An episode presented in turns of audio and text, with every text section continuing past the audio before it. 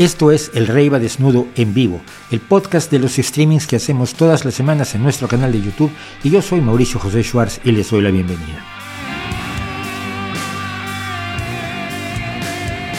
Un punto de encuentro difícil de definir porque nada de lo humano nos es ajeno. Acompáñanos.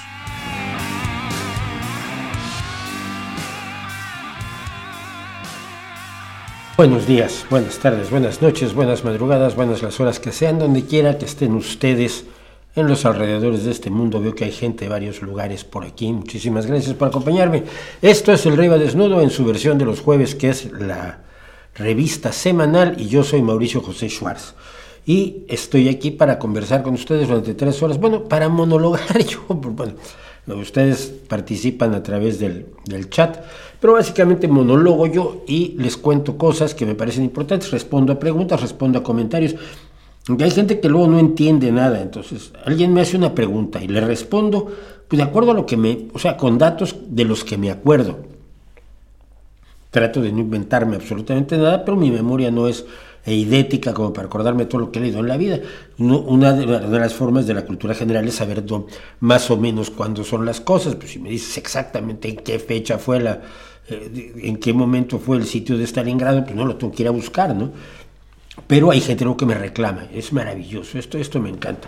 Hay gente que me dice, pero ¿cómo es posible que no hayas preparado este vídeo? Pues mira, es que yo no, no, no veo el futuro y no sabía que me iban a preguntar esto, entonces no lo traía preparado. Y respondí como buenamente pude con los datos que tengo y como ustedes saben en los segmentos que luego hacemos a lo largo de la semana, que los 20 o 15 segmentos que me parecen más relevantes de lo que hablamos aquí hoy, pues lo ponemos como segmentos independientes en YouTube y ahí muchas veces hay información adicional, ilustración adicional, etcétera, etcétera, todo aquello que no tengo a mano en este preciso instante. Pero bueno, para que la gente se enoje, pues que ya decimos, y siempre se enoja la gente, entonces no vamos a hacer absolutamente nada.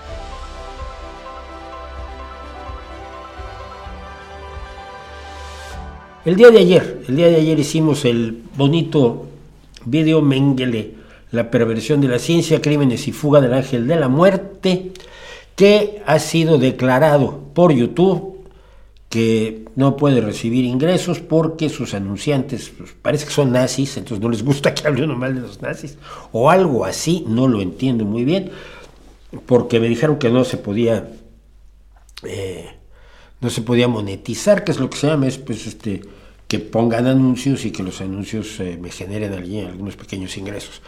Y entonces que no se podía monetizar. Que si quería yo apelar, sí, como no, apelé y me dijeron que no, lo revisaron manualmente y no, pues sus anunciantes no es adecuado para sus anunciantes.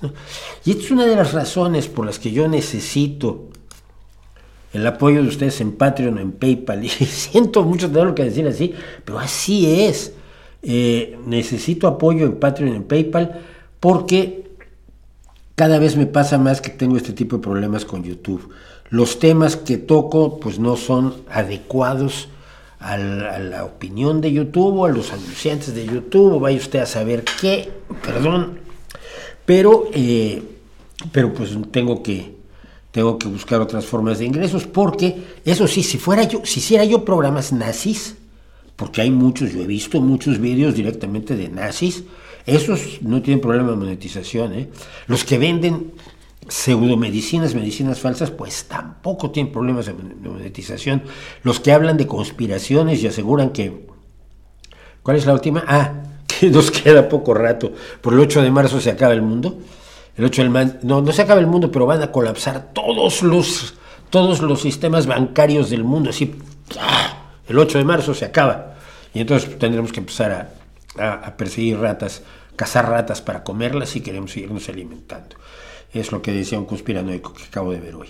Eso si, lo, si tienes eso en YouTube, entonces sí puedes ganar muchísimo dinero y te van, te van a aplaudir muchísimo, aparte vas a tener más seguidores que yo.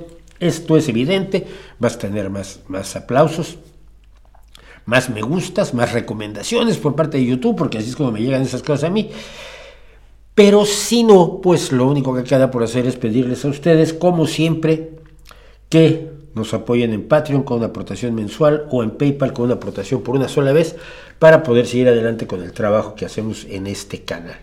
Regresando a lo de ayer, tampoco es que haya tenido un éxito delirante el video que a mí, a mí me parecía relevante y me parecía importante hacerlo y me parecía importante dedicarle mucho tiempo. Encontré prácticamente todos los documentos de viaje de Mengele, desde los documentos con los que salió, documentos además eh, obtenidos con apoyo del Vaticano, con los que salió Argentina, el, la visa de Argentina con la que entró Argentina y sus cédulas de identidad tanto en Brasil como en, Argentina, como en Paraguay y su acta de defunción en Brasil. Todo eso lo conseguí después de estar rascando mucho por todos lados. Y, yo pensé que estaba, bueno, pienso que estaba documentado razonablemente el video, pero pues YouTube dice que muy mal yo, que muy mal yo y que muy mal yo y que hay que, hay que, hay que no permitirme pues que gane yo dinero con esto. Entonces, pues de nuevo, les pido su apoyo. Eh, y además, como decía, yo no he tenido tanto éxito porque habitualmente son entre 11 y 13 mil visualizaciones. Cuando son 15 mil, pues el vídeo le fue muy bien en las, en, las 25 horas eh, inmediatas. Y este lleva 7500, no le fue interesante a la gente. Yo creo que está en el tiempo muy lejos, pero la gente no se da cuenta de lo cerca que está en nuestra vida cotidiana, en la repetición de los acontecimientos de la Segunda Guerra Mundial. Quizás, y no, no quiero, no creo que sea solamente por mi edad, sino por la capacidad de ver históricamente las diferencias, las diferencias y semejanzas que a mí me da preocupación real el regreso del nazismo, ¿no? Cuando ves cómo Donald Trump va enfilado, ya prácticamente tiene la nominación, o sea, la candidatura por parte del Partido Republicano y que hay una posibilidad real de que gane las elecciones. Ha dicho que se va a convertir en un dictador y la gente va a votar por él. Eh, y, los que quieren denunciar lo que está haciendo Donald Trump no parecen tener capacidad de llegar a, la cabeza de la gente del, del, de la secta maga de Make America Great Again eh, no parecen capaces de, llegar con mensajes a esa gente de cuidado, lo que tienes aquí es un peligro. No, es un buen cristiano, pero si en su, no, en su vida ha ido a misa, en su vida ha tenido ninguna creencia religiosa, que no es bueno que la tenga, simplemente es mentira que la tenga, porque él no cree, él no tiene ninguna lealtad más que a sí mismo y a sus, y a sus negocios. No, pero es que este es un hombre de familia, pues ¿cuál familia? Ha tenido, ha tenido tres, más que mientras su mujer acababa de parir a un hijo, él estaba en la cama con una estrella del porno a la que luego le pagó dinero para callarla. Es que eso lo hace un, un, demócrata en Estados Unidos, un candidato demócrata, y lo cuecen vivo, lo surcen. Pero si lo hace un republicano no pasa nada. Que es lo mismo que pasa aquí en España. ¿eh? Si, si un ayudante de un ministro hace un negocio que no debería haber hecho, el PSOE es totalmente corrupto. Ahora, si el presidente del partido del PP se ve involucrado en otra trama más o menos similar, pero con muchos más millones de euros, entonces nadie dice nada. Entonces a todos los medios les parece bien, y a toda la gente del PP le parece bien, y a todos los reaccionarios les parece bien, a la fachósfera. Eh, creo que no nos damos cuenta de lo, del peligro que estamos viviendo, eh, de que regresen, de que regresen esa, esa deshumanización, esa deshumanización con la que Mengele podía trabajar con, su, con, su, con sus víctimas porque los consideraba menos que humanos, y que es lo que tú ves que te, que te pasa cuando te están diciendo que los, en Estados Unidos los demócratas o en, Europa los, los socialdemócratas eh, somos asesinos, malvados, despreciables, gente, gente que no es humana y que merece ser aplastada. Así empezó esto, así empezó eso, así que yo me permitiría estar enormemente preocupado. Como estamos haciendo todas las semanas, les quiero avisar que en nuestro corte a las ocho y media de la noche vamos a tener en cosas que sabemos cómo suena una guitarra eléctrica. ¿Qué es lo que hace que suene una guitarra eléctrica? Que yo sé que mucha gente no lo sabe y, debería causarles preocupación. No, no preocupación, pero debería generar su interés y su, y su, su, curiosidad. Cómo suena una guitarra eléctrica, porque es un mecanismo totalmente distinto de las guitarras acústicas. Y cuento la historia de cómo, se, cómo y por qué se inventó la guitarra eléctrica porque todo tiene su razón de ser. Así que a las ocho y media en cosas que sabemos tenemos cómo suena una guitarra eléctrica. Bueno, y vamos a hacer un, rapidísimo un par de cositas del chat para luego ir a las barbaridades que tenemos el día de hoy, que tengo muchas cosas preparadas, algunas de ellas de mucho interés. Creo que el, explicar por qué es un timo el Neuralink de, de Elon Musk, que ha vuelto a salir con su historia de que, uff, uff, ya tiene, ya la gente está controlando el móvil con la mente, no es cierto. Pero vamos a ver, vamos a verlo, cosas así. Vamos al chat. Y Perú, Perú, me encantan los, los anónimos. Hola querido Mauricio, ¿qué pasó? Por primera vez en más de 10 años Argentina tiene superávit, ¿qué opinas? ¿Qué esperabas? Si dejas de gastar en lo que debes de gastar, te sobra el dinero. ¿Es bueno eso? Yo me, tú sabes cómo se hacen, no sé si sabes cómo se hacen los presupuestos, pero si tú, digamos, tienes una, una dependencia de gobierno, eres una secretaría o, un departamento de, de, una subsecretaría, tú elaboras tu presupuesto, necesito tanto para los planes que tengo el año que viene. Si no te lo gastas, lo que te dicen es para qué lo pediste. Y el año que entra te van a dar menos. El presupuesto de una nación se hace de modo que eh, idealmente los ingresos y los egresos se equilibren y un gobierno en las mejores condiciones del mundo termina el año fiscal con cero. Es decir, ingresó X y gastó exactamente X en todo lo que hacen los gobiernos, carreteras, eh, expedición de pasaportes, eh, control de aduanas, pagarle al ejército, pagarle a la policía, es decir, que eso es un presupuesto equilibrado. Cuando tú tienes superávit, tú has fallado. O sea, tú le has quitado dinero a lo que deberías estar gastando en beneficio de tu población para tener dinero en el banco.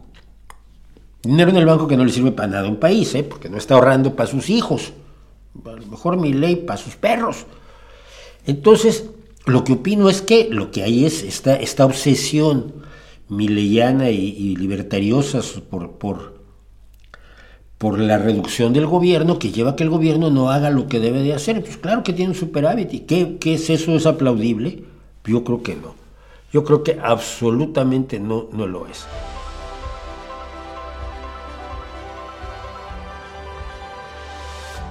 ¿Por qué la izquierda verdadera y metes a Podemos a Jeremy Corbyn, que no sé por qué a Corbyn, a la CNT, que son anarcos, eh, son tan sospechosamente nostálgicos con todo lo soviético porque son marxistas, porque ellos siguen pensando que el sistema funcionaba o iba a funcionar eventualmente si le dabas más tiempo, porque en 80 años no fue suficiente, 81 años no fue suficiente para que el, el sistema el, sistema económico, no político, el sistema económico marxista funcionara.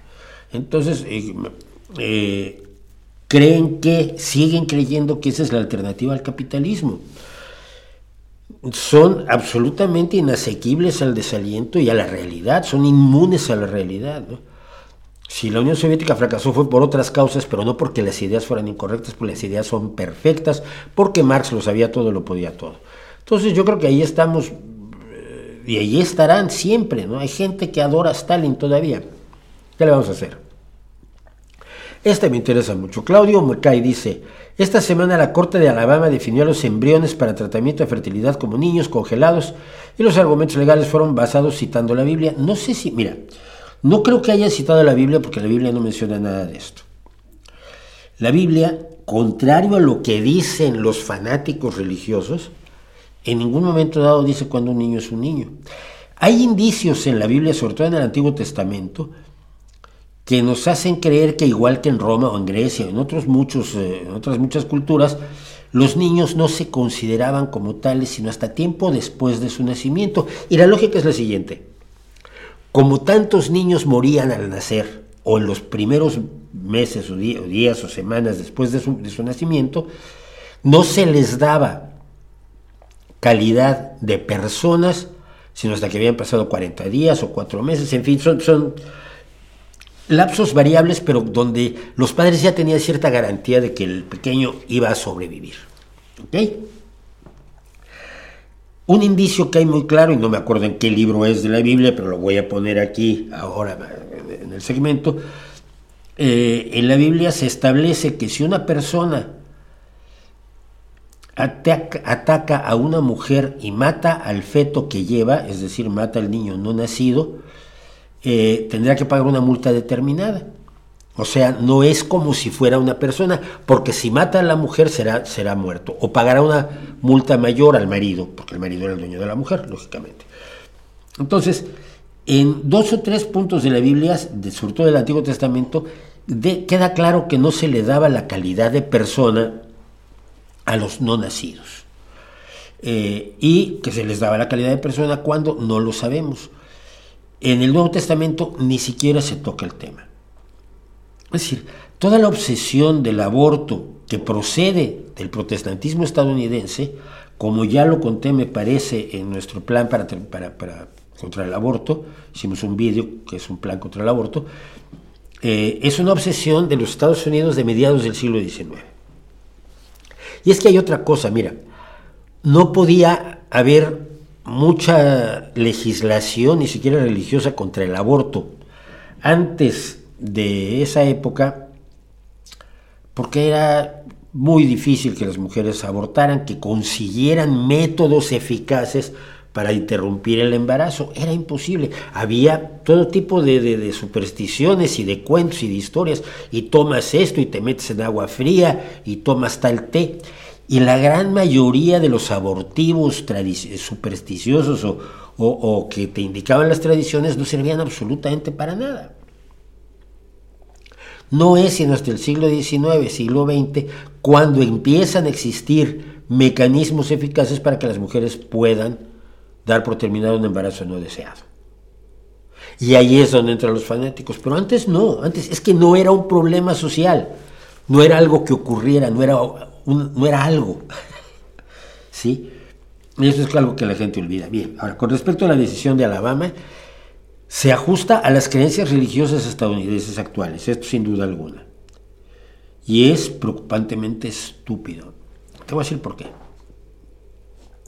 Todos los que, hemos discutido del tema del derecho de la mujer al uso de su, a su propio cuerpo con los, eh, con los fanáticos, hemos visto que no se les puede convencer de la idea de que la madre, como mujer, como ser humano que ya está allí, como ser humano que ya eh, funciona, que ya tiene realidad, esperanzas, sueños, deseos, gustos, disgustos, preferencias, eh, proyecto de vida, conciencia de sí misma, pues tiene un poco más de derechos que una masa de células que todavía no tiene ni conciencia, ni proyectos, ni nada. Y que no se le puede imponer a una mujer la obligación de llevar a término un embarazo si así no lo desea. Obviamente a partir de cierto momento se puede percibir que hay este, la capacidad del ser en formación de vivir independientemente de la madre en ese momento ya no se le puede, eh, ya, ya, tiene una entidad como, como persona o como prepersona quizás. Entonces, eh, ellos afirman, basados única y exclusivamente en sus creencias, que el solo hecho de que un espermatozoide entre en un óvulo y se mezclen los genes, la carga genética de ambos gametos, cosa de la que no sabían ellos y que les informó la ciencia, porque ellos de genética nunca les interesó, que a partir de ese momento es una persona idéntica a la madre. Y esto nos mete en un lío enorme, por ejemplo, el 30% de los, de los niños, si a esos les llamas niños, el 30% de los embriones o de los óvulos fecundados son arrojados del cuerpo de la mujer naturalmente en los, en los, primeros, en los primeros días el 30%, es decir, Dios provoca el 30% de los abortos. Si esos son niños, Dios mata al 30% de todos los niños que nacen al año. Lo cual pone un aprieto a Dios, porque francamente no hay abortero ni abortista que pueda clamar para nada tener esas cifras absolutamente delirantes de genocidio. Porque Dios, con esta visión, Si los embriones son niños, los embriones nunca se agarran, nunca se, implantan, pues, pero se agarran, se implantan en el útero y, no, empiezan a desarrollarse, sino que son arrojados en la siguiente, en el siguiente descarga menstrual de la madre, pues Dios mata niños, mata muchos más niños de los que jamás habíamos podido imaginar que mataba. eso un genocida pediátrico absolutamente delirante. Son niños, es que, es que el concepto niño no lo puedes llevar a extremos. Hay un punto en el que, que podemos discutir cuál es, en el que una masa de células se puede empezar a considerar un niño. Pero no desde el momento de la concepción, porque tienes una serie de problemas éticos además del tamaño del mundo. A toda mujer que practique el sexo se le debería controlar. Tú ríete del cuento de la criada se le debería controlar cuidadosísimamente porque si el embrión, si el óvulo fecundado no se implanta en el útero y no llega al fin de, eh, su desarrollo para el parto, hay un asesinato. Hay un asesinato. La mujer debe, con esta visión de los tribunales de Alabama, la mujer debe cuidar cada óvulo fecundado como si fuera un bebé que ya nació. Y si no lo hace, si bebe o se va a, saltar con pértiga porque es lo que hace, el día después de haber practicado el sexo y un, óvulo resultó fecundado y está practicando el salto con pértiga y por tanto eh, el, embrión, el, el óvulo no se implanta en el útero, pues es culpable de asesinato. Pero entonces la vigilancia sobre, que deberías tener sobre cada mujer, cada vez que practique el sexo, sería de niveles más que soviéticos, más que nazis, más que norcoreanos. Esa es la puerta que abre Alabama. No creo que la tengan abierta mucho tiempo.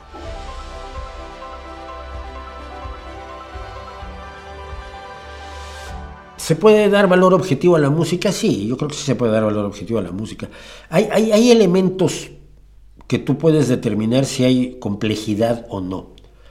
Eh, por ejemplo, la, progresión armónica, la, utilización de armonías. A mí alguien me decía el otro día que iban a vender la guitarra de Joey Ramone, por ejemplo, ¿no? Yo decía, oye, pues, se la tendrán que vender a buen precio porque está prácticamente sin usar. ¿Cómo sin usar? Yo, pues, solo ha usado tres acordes. Los Ramones nunca usaron más de tres acordes para sus canciones. Las líneas melódicas pueden ser enormemente sencillas o pueden ser complicadas. No es darle un valor, no lo hace mejor música o peor música, pero es un valor objetivo. Objetivamente, una canción modal, o sea, que utiliza un modo, si mal no recuerdo el, dórico, eh, que es eh, Norwegian Wood de los Beatles, es una es melódica y armónicamente mucho más compleja que, una canción de Ramones, ¿sí? Eh, o lo que es, o, las, arreglos vocales de Beach Boys a cargo de Brian Wilson pues eran enormemente más complicados de lo que podían ser los Archies o los Monkeys. Yo creo que sí, hay, ahí sí hay una, una, valoración objetiva. No la hace mejor ni peor música, pero la hace una música más compleja, más desarrollada, más... Eh, que por lo tanto aumenta los, los disparadores emocionales. El otro día, por ejemplo, descubrí, pues estaba yo oyendo, eh, estaba oyendo por enésima vez la, presentación de, The Warning que presentó Evolve en los, en los Video Music Awards, en los BMA de, de MTV. Y ahora me di cuenta de que la entrada es en siete cuartos. La canción es en cuatro cuartos normalitos. Pero la canción es 4, 1, 2, 3, 1, 2, 3, 4, 1, 2, 3. ¿Por qué se siente rara? ¿Por qué es tan atractivo el inicio y el, y el puente intermedio de Evolve? Porque está en siete cuartos. Entonces, cuando tú lo oyes, tú siempre estás acostumbrado a oír música en tres cuartos, cuatro cuartos, dos cuartos. Es la mayor parte, la vasta mayoría de la, de la música que escuchas está en, esas, en, esas, en esos tiempos. Entonces aquí escuchas algo raro que te, te hace que prestes atención. Es mayor complejidad, es mayor carga emocional que le puedes poner si lo haces bien cuando utilizas herramientas mucho más amplias de armonías, de tiempos, de melodías, de cortes, de, dinámica, de subir, bajar volumen, de subir, bajar intensidades, etcétera, etcétera. Yo creo que sí hay una valoración objetiva, pero no hace que sea mejor o peor la música. La pregunta es si un reggaetón genera la misma emoción que la música clásica, tienen el mismo valor subjetivo, pues depende de la persona, ¿no? Yo personalmente, te lo, digo, no creo que un reggaetón pueda generar, evocar los mismos sentimientos que una música compleja. Precisamente porque es simple, ¿no? Puede evocar otros, va a otros niveles de la emocionalidad, como las rancheras. Las rancheras van a las suprarrenales, no van mucho más allá, ¿no? Y está bien que lo hagan, yo estoy diciendo que sea incorrecto, simplemente digo que no hay posibilidad, no creo que pueda eh, disparar las mismas emociones eh, todos los tipos de música, porque esto sería, sería raro, ¿no? Pero podría ser, y en ese caso, pues, eh, que la gente lo disfrute. A mí lo disfrute, mientras no, mientras no me lo hagan oír a mí, mira, disfrútenlo.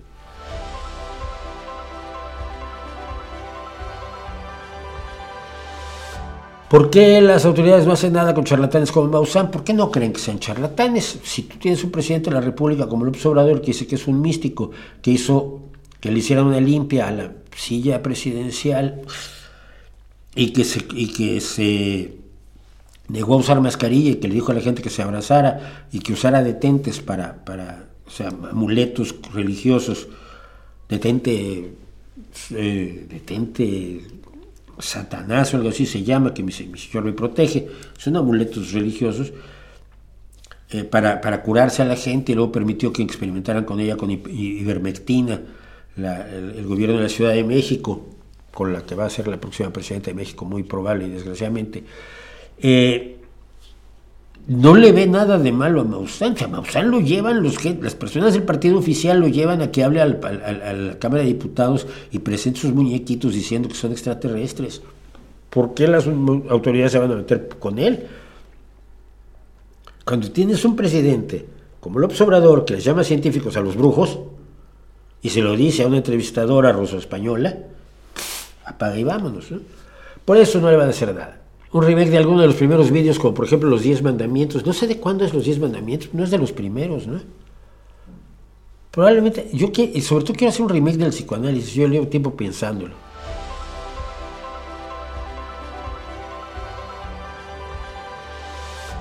¿Crees que los gobiernos deberían incentivar subir la natalidad teniendo en cuenta la sostenibilidad de los sistemas de pensiones? No. No, porque el problema de la sostenibilidad de los sistemas de pensiones no se resuelve dentro de 30 años cuando estén trabajando los que tú vas a hacer nacer ahora. La sostenibilidad de los sistemas de pensiones se consigue a través del, flujo migratorio. Obviamente no es la solución final, ni la gran solución, ni la solución definitiva. Lo de la solución final no hay que ni suena siempre mal. No es la solución definitiva al problema, pero pero en este momento la forma de evitar un colapso de los sistemas de pensiones, sobre todo los sistemas de pensiones avanzados en países donde los socialdemócratas han creado un sistema de pensiones adecuado para garantizar la tranquilidad de la vejez de las personas que han trabajado toda su vida, que han trabajado durísimo, eh, pues es a través de los flujos migratorios. y eso no quita que sea necesario, y yo estoy de acuerdo en ello, no quita que sea necesario tener en cuenta soluciones a más largo plazo. Pero la incentivación de la natalidad no la vas a conseguir por una sola razón. Porque cuando la gente está bien, no tiene muchos hijos. La multitud de prole es un resultado inmediato de la, de la, de la preocupación del miedo, de la ignorancia y de la incertidumbre sobre todo. Mi abuelo tuvo 12 y vivieron 11. Pero claro, tenías esos 11 pensando que se iban a morir 5.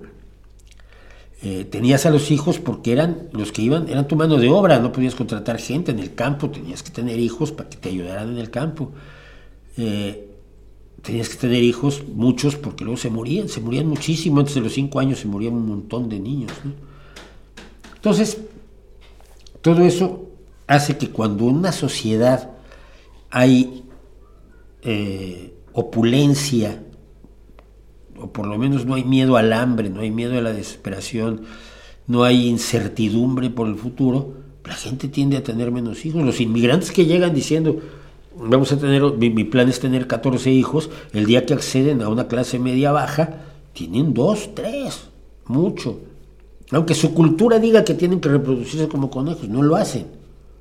Es una reacción normal de la gente. Entonces, en todos los países donde se ha buscado el control de la natalidad, se ha conseguido a través de mejorar la situación, la situación económica, social de la vida de las personas, sobre todo de las mujeres. Entonces, si en un país opulento, rico, quieran que no, que lo es, como España, quieres incentivar la natalidad, estás condenado al fracaso, ¿no? O necesitas implantar un sistema dictatorial como el de Ceausescu, que decidió que quería poblar eh, al máximo Rumania y obligó a las mujeres a embarazarse y a parir. Y luego con esos niños se llenaron aquellos orfanatos que tuvimos que ver en 1991, 92, cuando finalmente los romanos se hartaron y fusilaron a Ceausescu y a su mujer, y supimos los horrores que se vivían en Rumanía. No es una solución.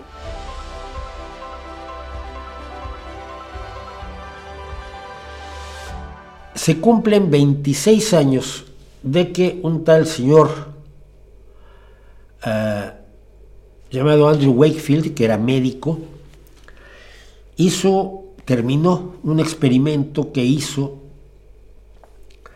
eh, y publicó en la revista The Lancet este, este artículo que ahora está retractado. Hiperplasia ileal linfoide nodular, colitis no específica y desorden del desarrollo generalizado en niños. Y en este pedazo de pseudo estudio, que luego se descubrió que era un pseudo estudio, eh, afirmaba que las vacunas causaban autismo y otros problemas digestivos gravísimos para los niños. Ya nadie se acuerda de los digestivos, se quedaron con lo del autismo.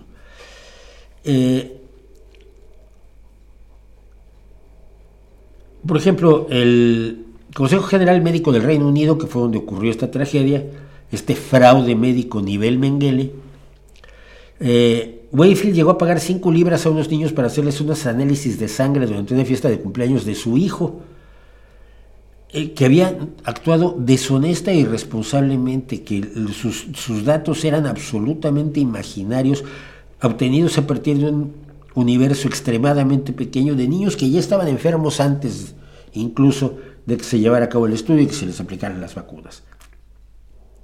Su estudio al final se basó solamente en 12 casos de niños autistas, pero se convirtió en el pilar fundamental del movimiento antivacunas y la causa del descenso de las vacunas en el Reino Unido y Estados Unidos con el consiguiente aumento que estamos viviendo hoy todavía y cada vez peor, sobre todo después de la COVID, de sarampión, paperas y rubeola.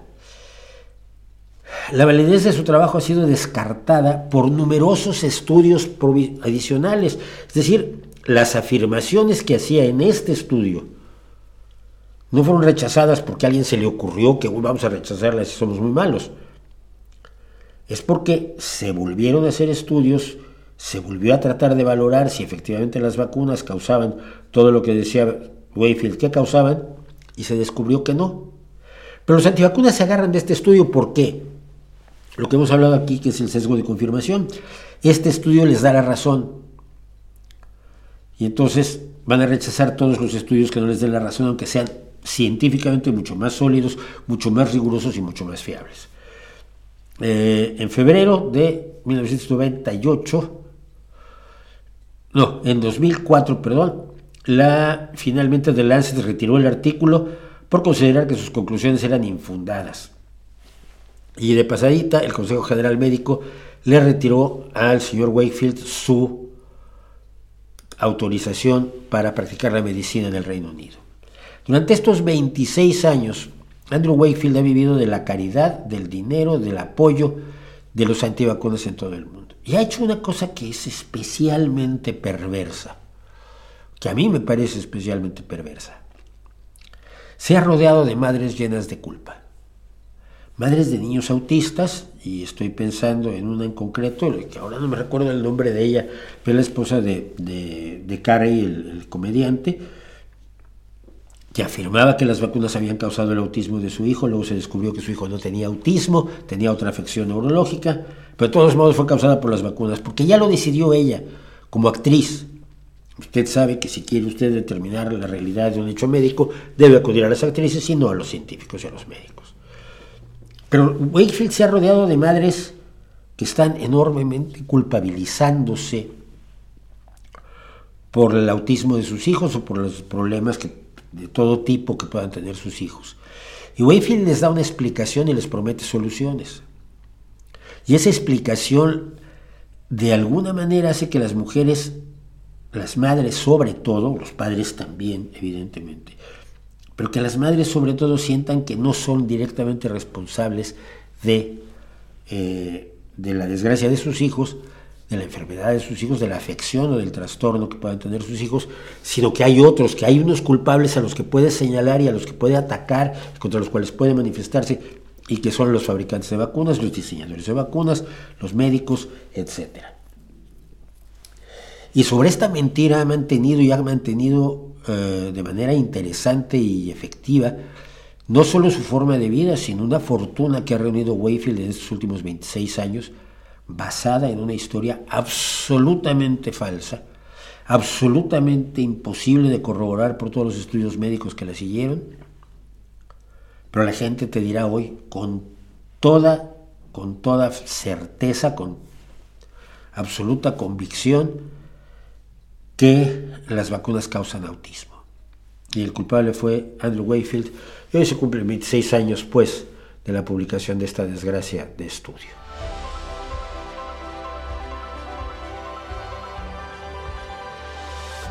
Vi el vídeo de Aaron Bushnell, el soldado estadounidense que se prendió fuego frente a la embajada de Israel. Lo vi, vi el vídeo, no vi la reacción de los medios. Eh, yo, yo creo que es evidentemente una protesta enormemente intensa, pero no de una persona que esté, que esté bien de la cabeza.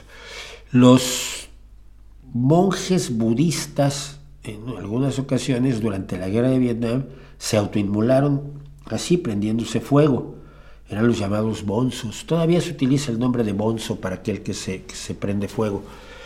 Pero, ¿qué te digo? ¿Crees que, o sea, si él cree que su sacrificio va a hacer que la gente se dé cuenta que Israel está actuando mal, yo tengo una pena, pena de decirle que de esto ya nos dimos cuenta todos. Esto no es ninguna novedad. Que es necesario que pare, es necesario que pare, por supuesto que es muy difícil que pare dadas las condiciones de Netanyahu, que además cree que está al borde del éxito, cosa que a mí me parece delirante completamente. Eh, y digo que, que está es delirante porque los, los, los, efectivos de Hamas sí serán recibidos en Arabia Saudita para seguirse preparando para volver a atacar a Israel, y quizás sean recibidos incluso en Egipto y en los, y en los Emiratos Árabes Unidos. Los gazatíes ciudadanos civiles normales, comunes y corrientes, no los quieren como refugiados ni los árabes, eh, de ni, Arabia Saudita, perdón, ni Egipto, ni ningún otro país árabe. La causa palestina es la más importante para, el pueblo, para la nación árabe, para los pueblos que hablan árabe, que se sienten hermanos y hermanados por su idioma y por su cultura y por el Islam. Eh, la causa palestina es la fundamental, pero los palestinos tienen que mantenerse allí donde están, así los esté masacrando Israel. Y el caso es si ustedes ven la franja de Gaza, hay una raya, después de una, frontera, pues, en el sur de la franja de Gaza, donde se han ido los gazatíes a refugiar de los bombardeos israelíes. Es la, zona de Rafah que precisamente se teme que ahora ataque Israel virulentamente. Y toda esa gente está amontonada allí, en esa, en esa frontera, en esa raya, del otro lado de la cual está Egipto. Ahí hay un muro, y soldados egipcios que impiden que la gente pase. Un muro impenetrable que Egipto se rehúsa a abrir, así Israel masacre a todos los gazatíes. Alguna responsabilidad debería tener Egipto, aunque la responsabilidad, por supuesto, fundamental es de Netanyahu. Pero nadie quiere a los palestinos en su casa. Pero al Hamas, a Hamas, Irán, Arabia Saudí y Egipto, por lo menos, seguro que los van a recibir para que Israel no acabe con Hamas, aunque acabe con otros miles de gazatíes inocentes. Entonces, en esas condiciones siento que es un sacrificio que puede haber sido muy sentido o puede ser producto de, una, de, un problema de, de comportamiento, de un problema de salud mental, pero que no logra nada, no logra absolutamente nada. Quienes tienen un compromiso tal con Israel que no se van a, mojar pidiendo el, el, alto al fuego, no van a verse movidos eh, tocados por este, por este acto terrible y quienes ya están pidiendo la salida de Israel, de, fin de, los bombardeos israelíes, pues tienen una, un pretexto más, tienen un, símbolo más, pero, pero, pero, esto es también en la guerra de símbolos, los símbolos ya, ya son demasiados. Hay una cosa curiosa, fíjense, pasó, pasó algo interesante hablando de, del caso de, de Israel y Palestina. Pregunté en Twitter, ¿alguna vez te has planteado dudar de las cifras que da el gobierno de Gaza, que es jamás? Me llamaron sionista. Me dijeron que estaba yo negando que Israel atacara a los gazatíes. ¿Cómo sacas eso? ¿De mi tweet? Me, me, me, desborda. No, no puedo imaginarme cómo alguien puede leer eso y sacar conclusión. A ver, Mauricio está diciendo que hay que dudar de jamás, porque jamás como grupo terrorista que llegó al poder diciendo que era pacifista en 2005 en, la franja de Gaza y prometiendo una vida pacífica para los gazatíes y por eso votaron por ellos. Y luego en 18 años, en 19 años ya no se los han podido quitar de encima, plantear que se debe dudar de las cifras que da el gobierno de Israel, el, ministerio, el, gobierno de, de, Hamas, el gobierno de Gaza, del Ministerio de Salud, que es de, de Hamas, Sugerir que tal vez habría que dudar de las cifras que dan es estar a favor de que Israel siga matando a Satíes. Y yo lo, leía, fui atacado, fueron unos ataques brutales en Twitter y yo decía, bueno, de verdad, nada que ver con mi pregunta. Yo no le decía yo, a ver, pero esto no tiene nada que ver con mi pregunta. Sí, porque claro, o sea, lo que estás negándote a hacer es a condenar a jamás. Que condenar a jamás no es ni estar en contra de los palestinos, ni estar en contra de los gazatíes, ni estar a favor del bombardeo, ni estar a favor de, del ataque indiscriminado de Israel, ni estar a favor de, ninguna atrocidad. Simplemente que las cifras que se manejan con tanta frescura deberían ser sometidas a una duda sistemática razonable por, por, por de quién vienen. Como las cifras de Israel tendrían que ser sometidas a dudas por de quién vienen. Las cifras o, las dan países serios, las dan contendientes serios, que saben que pueden ser descubiertos y perderían prestigio si, si, son descubiertos falseando los datos, que es el caso de Ucrania, o son cifras que deben ser valoradas, revisadas y confirmadas por organismos internacionales fiables. En Gaza no hay organismos internacionales que estén vigilando qué atrocidad está cometiendo Israel. Lo más que hay son periodistas que no están contando muertos porque no es su trabajo. El hecho de sugerir que hay que dudar de Hamas, por lo visto, pues es volverse partidario de Israel. Esto es increíble, ¿no? Y le dije a uno, bueno, lo que estás haciendo es defender a Hamas. No, ¿cómo te atreves a decir eso si yo soy ateo? Yo, mira, no me digas eso. Que hay ateos que han estado apoyando a Irán, y no se les cae la cara de vergüenza. Fue muy raro, pero eh, revolviendo a esto, es una tragedia, no sé qué se sabe de este soldado, vi el vídeo, es aterrador, como todos los vídeos donde la gente sufre, y no supe más del asunto porque no tuve tiempo, la verdad.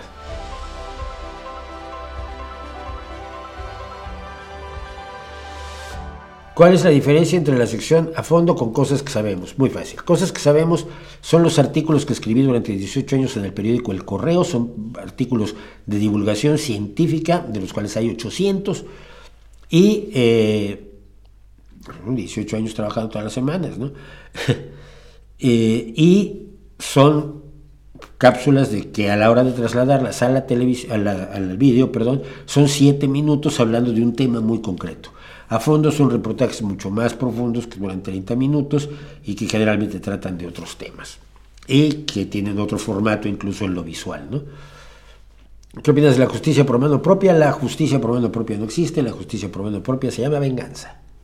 La justicia tiene que ser una organización, tiene que ser organizada por quien tiene la autoridad para el uso de la fuerza y tiene que ser llevada a cabo de acuerdo a leyes. Cuando el Estado falla a sus ciudadanos, una ley injusta no es una ley. No, no, es que si una ley injusta no es una ley, lo que tienes que hacer es cambiar la ley. Si decides violarla, estás justificando y estás legitimando a cualquier otra persona que quiera infringir las leyes. No basta que tú consideres injusta una ley para dejar de obedecerla. Lo que haces es tratar de cambiar las leyes utilizando los mecanismos de tu, de tu sociedad. Así que eh, si tienes el derecho, el deber de resistir con violencia o desobediencia civil o con votos, o con votos. Yo creo que esa es la mejor manera de cambiar las leyes. Y es como se cambian las leyes, teniendo un legislativo que responda a los ideales de la mayoría de las personas. Pero si son leyes que se han eh, promulgado con el apoyo de los representantes de la mayoría de las personas y a ti te parece injusta, al violarla tú estás fundamentalmente diciendo que tú sabes más que la mayoría de tus compatriotas. Y eso está un poco violento. ¿eh? Yo estoy, estoy totalmente de acuerdo en que hay leyes absolutamente vomitivas. En España yo llevo años denunciando las leyes en contra de la opinión, las leyes de opinión, los delitos de opinión, las faltas a la corona, los delitos contra el honor. ay, es que me dijo, los insultos, que son, son o eran delitos, no siguen siendo delito. el atentado contra los sentimientos religiosos, ay, es que dijo cosas muy feas de Jesucristo y entonces pues es un delito y lo llevo ante los tribunales. ¿no? Llevo años peleando contra las leyes de... Eh, contra los delitos de opinión en España y defendiendo a quienes son acusados de esos delitos, sean el jueves, sea incluso los raperillos estos tarados, o sea, este, o sea, Javier Craje, que fue llevado por los abogados cristianos, que son los chiflados, fue llevado a, juicio. Pero no estoy a favor de infringir las leyes creyendo que no debo ser juzgado. Si yo, yo sé exactamente, cuando hablo de religión, sé perfectamente que pueden llegar y demandarme. Y tendré que defenderme ante el juez no, no haciendo un acto de desobediencia civil y dándome de latigazos frente a los juzgados. Estoy dispuesto a ir ante el juez.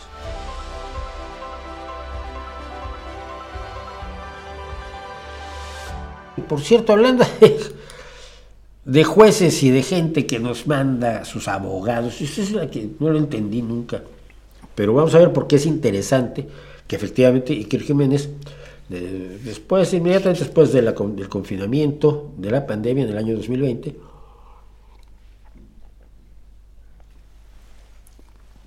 me mandó a su abogado.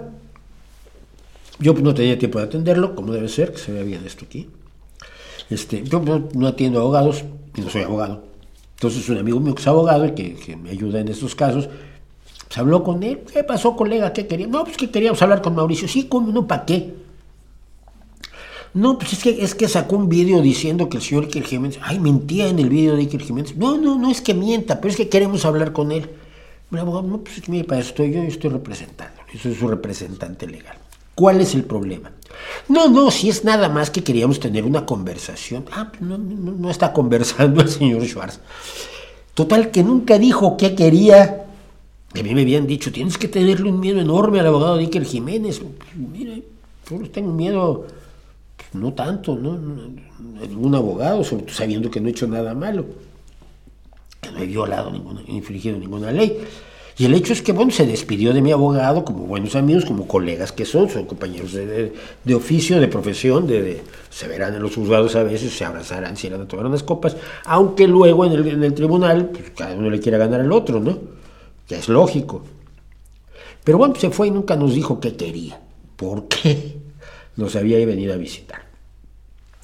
Y esto viene al caso por esto, miren, porque eh, en, los, algunos de los programas que tiene Jiménez, que cada vez tiene más, porque le, deja mucho dinero a cuatro, esto ya lo sabemos, hace unos años, hace 13 años ya, un psiquiatra, que se hace llamar neuropsiquiatra, bueno, va cambiando de nombre conforme quiere ser más famoso y tiene negocio, eh, lo llaman a la televisión muy seguido, a distintos programas donde cobren todos. Es un psiquiatra que se llama José Miguel Gaona y que en 2010 nos llenó de asco cuando se entró clandestinamente al campo de concentración de Dachau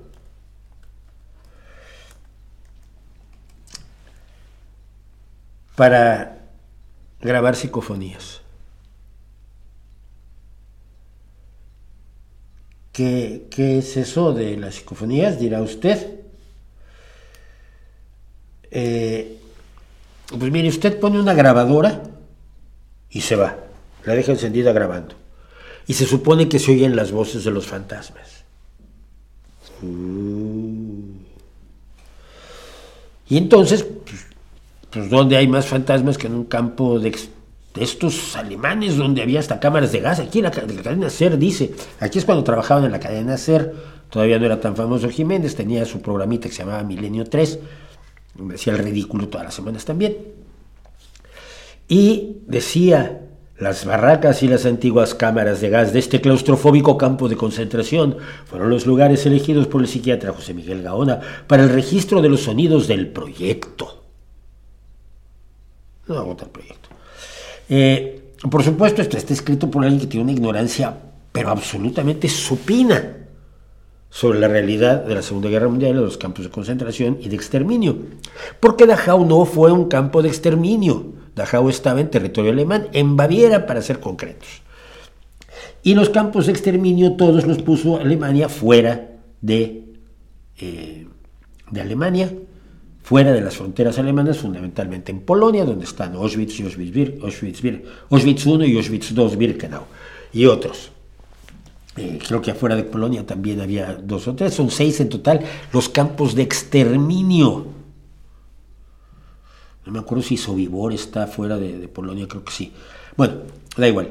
Pero Dachau no es un campo de exterminio, es un campo de concentración donde iban testigos de Jehová, políticos prisioneros políticos y otros tipos de enemigos del Reich, pero a los que no se tenía por objeto matarlos, los mataban también, pues, otros mataban a tiros o de hambre o por enfermedades o haciendo que trabajaran como esclavos hasta caer por agotamiento, pero no fue para nada un lugar de cámaras de gas.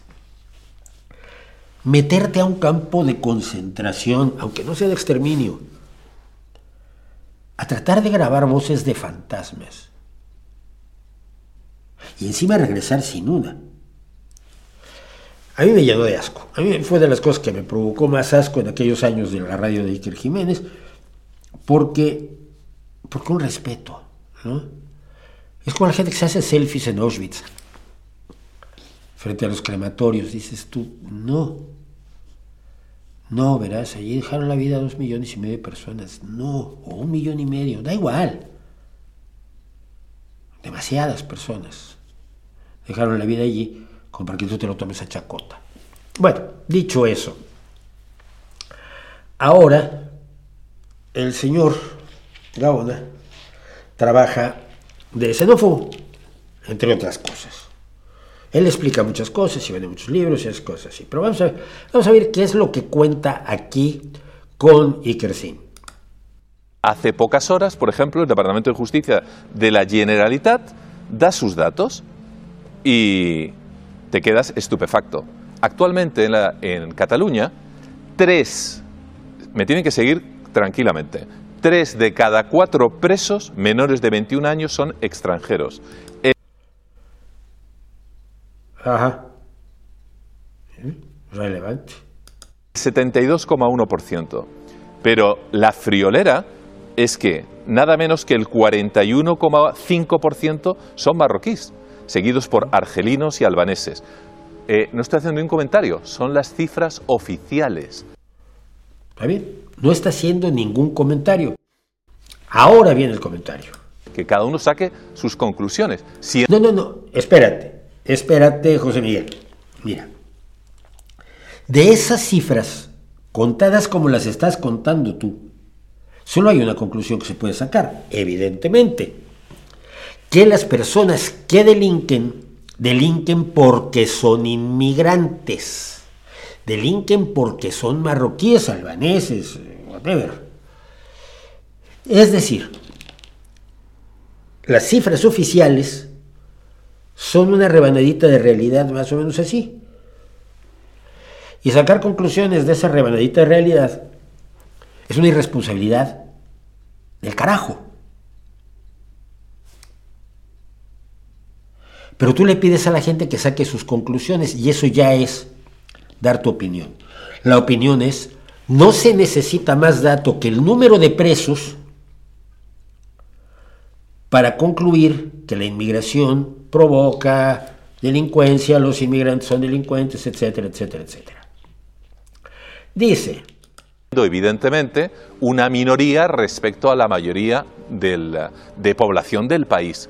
Es decir, en otras palabras, a pesar de ser una minoría, hay una mayoría de población eh, penitenciaria que pertenece a alguno de estos Pero según dices esto, que aquí hemos comentado datos oficiales, Fíjese bien usted, cuando los datos oficiales le vienen bien, a Iker Jiménez hace esto, y lo vamos a repetir.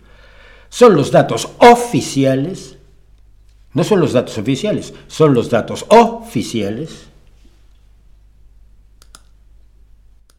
que pertenece a alguno de estos Pero según dices esto, que aquí hemos comentado datos oficiales, vas a recibir en las redes sociales seguramente que algunos amedrentan a nosotros pero si lo hay que hacer es buscar Nos soluciones. cosquillas. Pero te quiero decir... Imagínate, cuando tú, me, cuando tú me quisiste amedrentar a mí, más cosquillas todavía. No, pero voy a lo que voy. A ver qué os parece, chicos. Chicos. El doctor Gaona hace ese comentario, o Albertini hace el suyo. De inmediato, cualquier personaje público recibe, con personas reales, personas que se unen y bots, todo, todo el foco, el misil digital vamos a hundir este tío racista, fachosfera. Sí, sí, qué bueno, ¿no? Qué bueno. Qué bueno que la gente responde y diga, oye, no, mira, este tío, este tío está manipulando de una manera desvergonzada. No sé qué, doctor Gaona, nazi, tal, tal. Yo os digo que eso es lo que hace que haya un silencio. ¿Qué silencio? Si te has convertido en el gran adalid de la ultraderecha, en el portavoz de la fachósfera. ¿Cuándo te han silenciado? ¿Cuándo han silenciado a nadie? ¿A los de tu equipo? ¿A Negre? ¿O al Vice? ¿O a Gaona? Que yo recuerde, ustedes hablan y hablan y hablan con toda libertad. Y que, y que hoy en día, ante cualquier cosa que chirría quien sea, ¡fum! el lanzamiento. Hay personas, sea cual sea, que, que no le interesa que digan Esos son los cómplices, justamente, exactamente son los cómplices Pero además, de las próximas violaciones de chicas en nuestro país. Hasta ahí podíamos llegar. Las cifras oficiales de Cataluña señalan que de todos esos delitos, las violaciones eran el menos frecuente. La gran mayoría son hurtos y robos y lesiones, sobre todo por peleas. O sea, las personas que están en la cárcel no está dando sus opiniones, pero nos está diciendo que todas las personas que están en la cárcel es por violar. Y por lo tanto, si tú te atrevieras a defender a las estas personas o a tratar de encontrar más datos o tratar de contextualizar la situación y no limitarte a los datos oficiales, eres cómplice de las próximas violaciones de chicas en este país, porque como bien sabe Gaona, los españoles no violan chicas. Ah. Son los cómplices de los que alientan, son los cómplices de los que aumenta la sensación de impunidad y del que... pero... ¿Cuál impunidad si están en la cárcel, Gaonita? ¿Cómo puedes acusar que hay impunidad si estás precisamente contando que toda esta gente está en la cárcel? ¿Qué ganas de sacar conclusiones absolutamente irracionales de unos datos que son un pequeño pedazo de la realidad? Todo da igual, cuando lo que estamos poniendo sobre la mesa es que tenemos este problema, chicos, tenemos que arreglarlo. Habrá que discutir cómo arreglarlo. Bueno, ahí termina, ahí termina este ejercicio fachosférico. Solo tengo una cosa, por poner un ejemplo. En 2019 se revelaba que los jueces, esto es en Cataluña, por cierto, la, nota está fechada y firmada el 7 de junio de 2019 en Barcelona, que es capital de Cataluña, de la Generalitat de Cataluña, los jueces internan a más menores migrantes ante los delitos violentos. Los fiscales creen que el régimen cerrado, es decir, la prisión, ayuda a reeducar a los jóvenes y critican la falta de otros recursos públicos. Es decir, Abdesalam, por ejemplo, tiene todas las papeletas para acabar internado. Ha robado en el metro una turista irlandesa que ha forcejeado con él para conservar su bolso. La mujer ha acabado por los suelos y malherida. Es su tercer robo con violencia en pocos meses y aunque está tutelado por la Generalitat, vive solo en la calle. El fiscal lo tiene claro, con violencia y desarraigo debe ir a un centro de justicia juvenil. Probablemente un chico español que roba en esas condiciones no va a la cárcel. Hay otros mecanismos. Obviamente el hecho de tener padres ayuda, no siempre, pero igual el hecho de que la mayoría de estos jóvenes migrantes pues, no tengan padres, que sean menores no acompañados, influye para que tiendan más a la violencia y al ser detenidos, los fiscales y los jueces tiendan a internarnos, internarlos más que a menores españoles que cometen los mismos delitos. No lo digo yo, lo está diciendo los fiscales de Barcelona. Como esto, y es solo un ejemplo, ¿eh? cuando Gaona cree que ha descubierto el universo, el agua tibia, el Mediterráneo y el hilo negro a la vez, cree que nadie se ha dado cuenta que hay un problema. Le puedo pasar 20 estudios que se han realizado y que se están realizando acerca de ese problema exactamente. De cuáles son las causas que pueden tener este problema. Pero no son que sean migrantes. Es un elemento. Pero más allá de esa rebanadita de realidad, hay toda una realidad contextual amplia que te dice por qué esos jóvenes migrantes tienden a delinquir más y tienden a ser más encarcelados y tienden a estar más tiempo en la cárcel y tienden a ser peor vistos por ti que los acusas de las violaciones de chicas, mientras que hayas, por supuesto, las violaciones cometidas por españoles, supongo que porque esto es tan grave, o algo así. Eh, entre los datos teníamos, por ejemplo, tenemos el todos los estudios del Instituto Nacional de Estadística respecto de la delincuencia. Y resulta que la delincuencia de jóvenes en Cataluña es inferior a la media de la delincuencia juvenil en el resto de España. Es decir, que el caso de Cataluña es un caso específico, pero que no se refleja en el resto del país. Entonces, a lo mejor hay características concretas de Cataluña que deben ser tenidas en cuenta porque no se refleja. Su realidad está por debajo de la media española. Ceuta y Melilla están hasta arriba. Ceuta y Melilla eh, son mundos aparte, pero Cataluña está por debajo de la media del país en la delincuencia juvenil. Notas de prensa de las estadísticas de condenados, concretamente que tengo aquí, de, eh, de condenados menores del año 2019. Estudios amplísimos sobre los jóvenes de origen inmigrante en prisión, perfiles e historias de vida. Es decir, Gaona. Otros se han dado cuenta de que existe el problema. Pero a diferencia de ti, en lugar de decir que el problema es que son inmigrantes, son extranjeros, eh, han tratado de buscar realmente cuál es el problema. ¿Cuál es el origen del problema? No es porque así vamos a discutir cómo resolverlo, pero no con los estrechos límites que se marcan tú, Iker Jiménez y la fachosfera. Y perdón por usarlo de fachosfera, pero ya que lo usó Jiménez, supongo que es porque se siente identificado con ella. No digo que no digo que no influye el hecho de ser migrante, por supuesto que influye. También influye, por ejemplo, en, Estados Unidos los migrantes mexicanos delinquen menos que la población estadounidense. ¿Será porque son mexicanos? No. Hay un montón de causas adicionales, es un mundo complejo, que quienes se dedican a explicar todo con platillos volantes y con fantasmas, y luego se quieren meter en política, son incapaces de entender y entonces pueden ser portavoces de las posiciones más despreciables de este país. Y es allí donde ha acabado aquel señor que le cargaba su portafolios a Jiménez del Oso y soñaba con ser el gran cazafantasmas y cazaplatillos volantes de España. Bien, Jiménez. Vuélveme a mandar a tu abogado.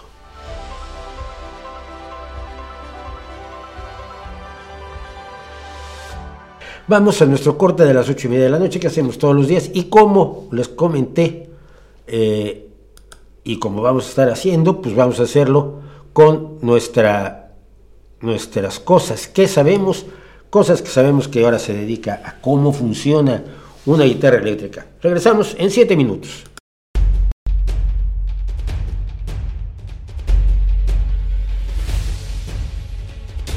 Pocos instrumentos musicales han marcado a una época y a una forma musical como la guitarra eléctrica a la del rock, que se inicia en algún momento de la década de 1950 y sigue hasta hoy. Pero cuando escuchamos una guitarra eléctrica, realmente estamos escuchando un sonido que no existiría de otro modo. No proviene de un micrófono adosado a una guitarra tradicional, sino que depende totalmente de fenómenos electromagnéticos. Quizás el único instrumento con una influencia cultural igualmente profunda fue el piano en realidad pianoforte, porque podía tocar a un volumen bajo o alto, algo de lo cual no eran capaces los teclados que le antecedieron, como el clavecín. El piano fue inventado en 1711 por el italiano Bartolomeo Cristofori. Durante los siguientes 200 años aparecieron pocos instrumentos realmente nuevos, entre ellos la armónica que desarrollaron varios artesanos en la década de 1830 y el saxofón, inventado por el belga Adolphe Sax en 1842. Pero la enorme influencia de la guitarra eléctrica no ha servido para dar a conocer los nombres de sus creadores, el músico George Beauchamp y el ingeniero eléctrico Adolf Rickenbacker. Y quizás es igual de asombroso que la gran mayoría del público de un concierto de rock que va a oír a alguno de los virtuosos de la guitarra, digamos Eric Clapton, Stevie Ray Vaughan, Caroline Wonderland o Daniel Haim, no sepan cómo ocurre que el movimiento de las cuerdas de la guitarra se convierte en el sonido que les fascina. Varios intentos por poner micrófonos dentro de las guitarras, como los micrófonos de carbón que usaban los teléfonos antiguos, resultaron un absoluto fracaso hasta que entró en escena Rickenbacker, quien soñaba con electrificar y amplificar todo tipo de instrumentos. Un concierto electrónico moderno habría sido su fascinación. Y junto con Beauchamp desarrolló la idea de la pastilla electromagnética, que instalaron en una guitarra por primera vez en 1931, obteniendo un sonido aceptable. Las guitarras eléctricas empezaron a venderse en 1932 y el resto, como suele decirse, es historia. El primer secreto para entender cómo suena una guitarra eléctrica es que no es posible tener uno de estos instrumentos con cuerdas de nylon como las que se utilizan en la guitarra española. Las guitarras acústicas producen su sonido al vibrar en el aire. La energía de la vibración se ve amplificada y modificada por el cuerpo hueco de la guitarra que al resonar con ella aumenta el volumen del sonido.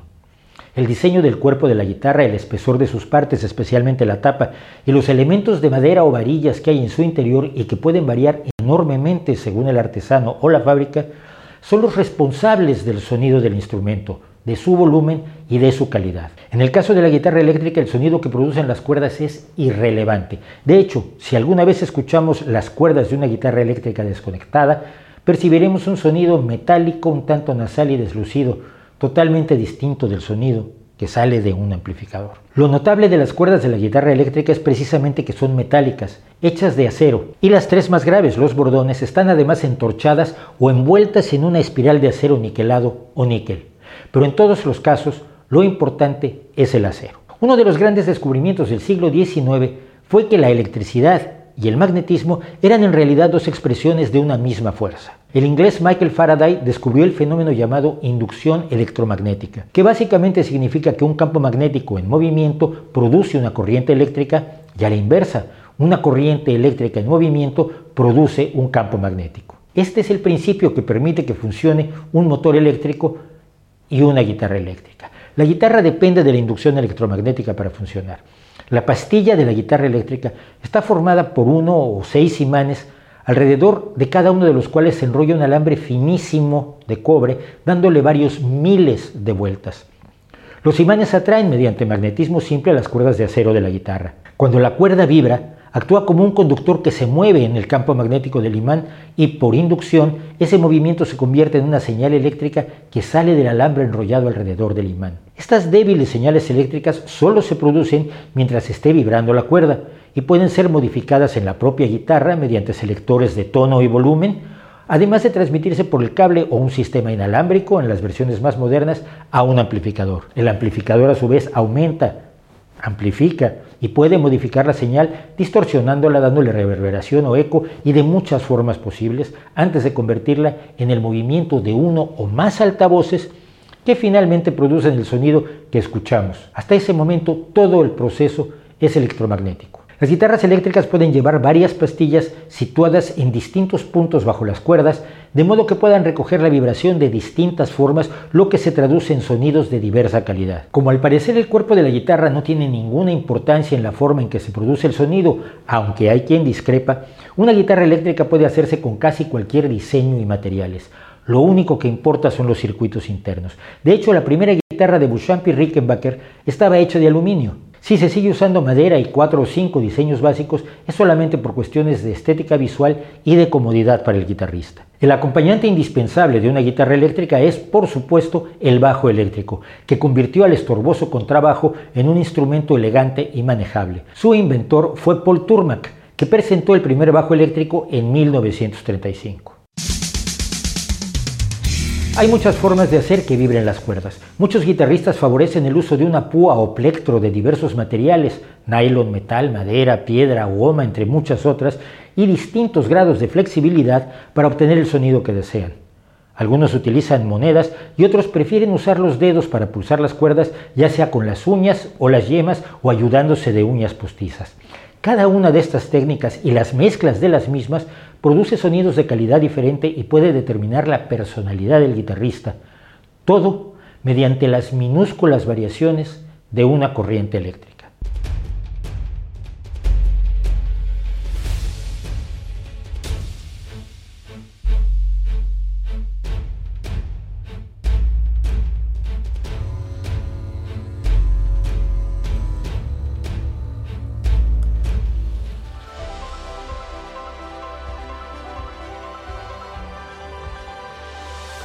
Pues así es como llegamos al final de nuestras cosas que sabemos hoy, cómo funciona una guitarra eléctrica, que es cosa importante. de hecho, algunas de las fotos de, que usé allí son de aquí, de, la joven, mi joven compañera de tantos años. Es muy mala guitarra, pero la quiero muchísimo.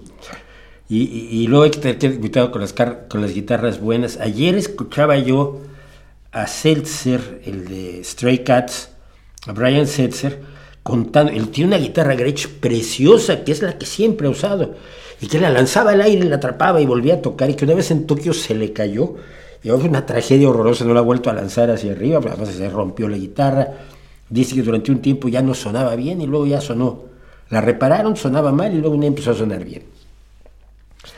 Eh, los, músicos a veces también tienen sus supersticiones, pero me parece aterrador que arrojaba la guitarra y, un día se le cayó, yo, yo nunca haría eso, pero, y eso que, digo, se, saben ustedes, y deberían, no lo saben, deberían saberlo, que Brian Setzer es un guitarrista de un nivel altísimo, un tipo extraordinario, uno de los grandes amos del rockabilly, para, para bien y para mal.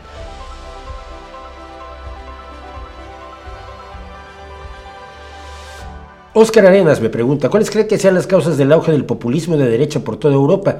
¿Crees que la falta de mano de manejo de la crisis migratoria es causa? Yo no creo que haya una crisis migratoria, pero creo que la falta de manejo de la realidad migratoria es una de las causas. Yo he dicho en varias ocasiones que la socialdemocracia tiene un problema grave que es su éxito. Eh, y uno de los éxitos evidentemente más claros es que cuando una parte de la población sale de la pobreza, tiende a, asumir posiciones políticas de derecha.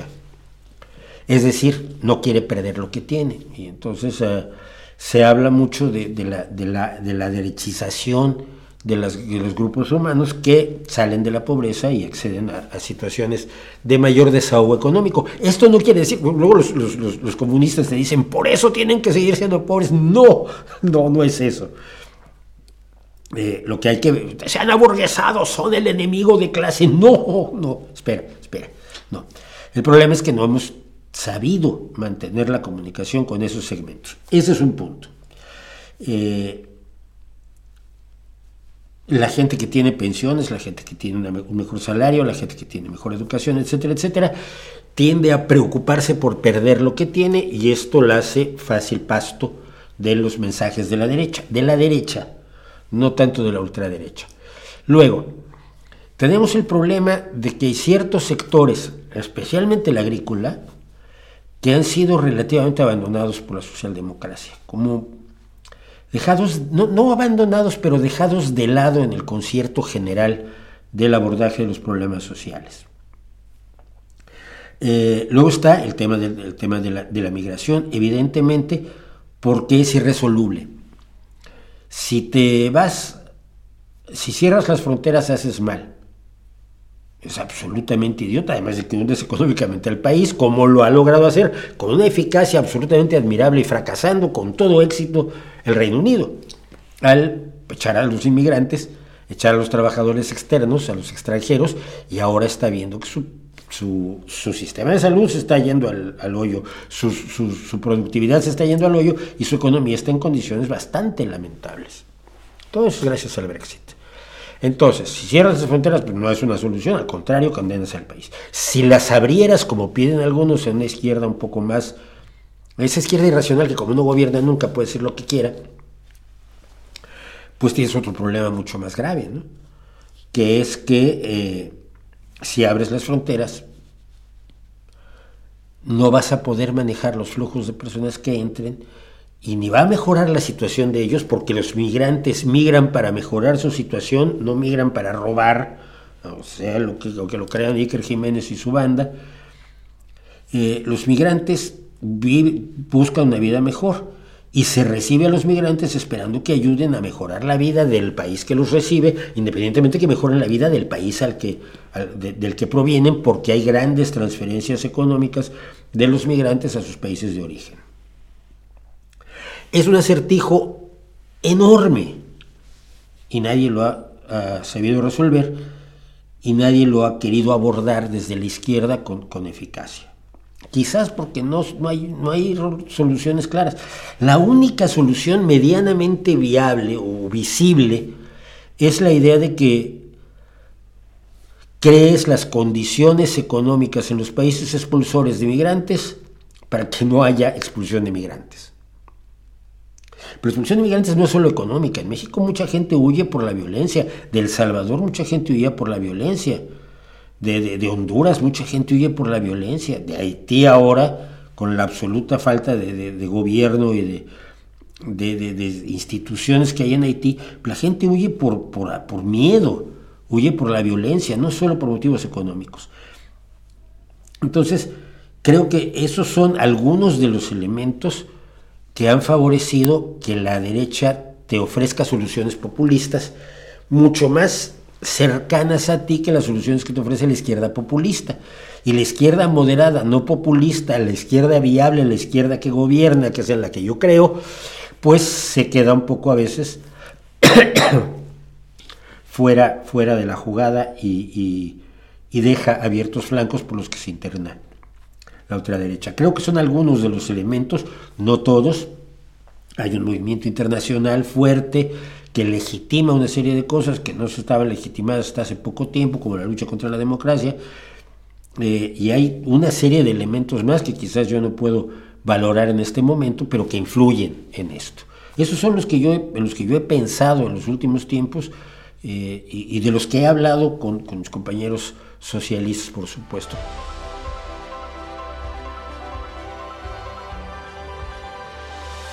¿Qué tan real es la influencia del yunque en España? No lo sé porque los estamentos políticos, político-económicos de la Iglesia española están instalados antes de que llegara el yunque por España. Creo que hay una relación estrecha del yunque con grupos como Asteoir, los grupos más extremistas del, catolicismo militante, pero no sé si sea tan, tan fuerte realmente su presencia. Fue muy fuerte, sobre todo en tiempos de Aznar, porque... Eh, fue cuando entró el yunque, pero no, no lo sé y no tengo datos. La vez pasada estaba viendo una película de Charlton Heston que se llama Cuando el tiempo nos... No, cuando el destino nos alcanza debe ser, que en realidad en inglés se llama Soylent Green, eh, y que es una interpretación muy incorrecta y muy hollywoodense de un gran, una gran novela de Harry Harrison que se llama Make Room, Make Room, hagan sitio eh, se tradujo al español como haga sitio, donde la gente comía una mezcla de soja y lentejas, que era soy lent, soya, soy, y lent, lentils, soy lenteja, pero en la película hicieron que fuera gente, la gente se comía gente muerta, eh, lo cual es totalmente absurdo. Tiene, por supuesto, a Charlton Heston, que es uno de los objetos más eh, despreciables del, cine, es un señor que nunca actuó, siempre hizo el papel de Charlton Heston, pero, y déjame acordarme de quién es. Ah. no, ya me acordé. Es, el, es la última actuación en su vida de Edward G. Robinson, que precisamente muere al final de la película. Y Edward G. Robinson es uno de los grandes actores del Hollywood clásico. A mí me parece uno de los más maravillosos. La situación del agua en México y otras partes del mundo parece que nos acercamos a algo similar a lo de cuando el destino nos alcance. No. No, no, no. Esta es una exageración que está además haciendo de manera muy específica, muy concreta eh, Greenpeace. Es uno de los eh, elementos. Cuando toman una causa, la toman precisamente para hacerla mundial y para poder reunir los fondos que necesitan para seguir actuando, pero aquí, por ejemplo, dijeron, dieron mucha lata con la sequía y de pronto cuando acabó la sequía, pues ya no sabían qué hacerlo, todavía se les cuelan anuncios de la sequía en YouTube Obviamente hay un problema de agua, pero no es el problema de ya se va a acabar el mundo. Y Greenpeace y otros viven de decir que se va a acabar el mundo, que esto es irremediable, que esto es insostenible, que esto es lo peor que nos podía haber pasado jamás.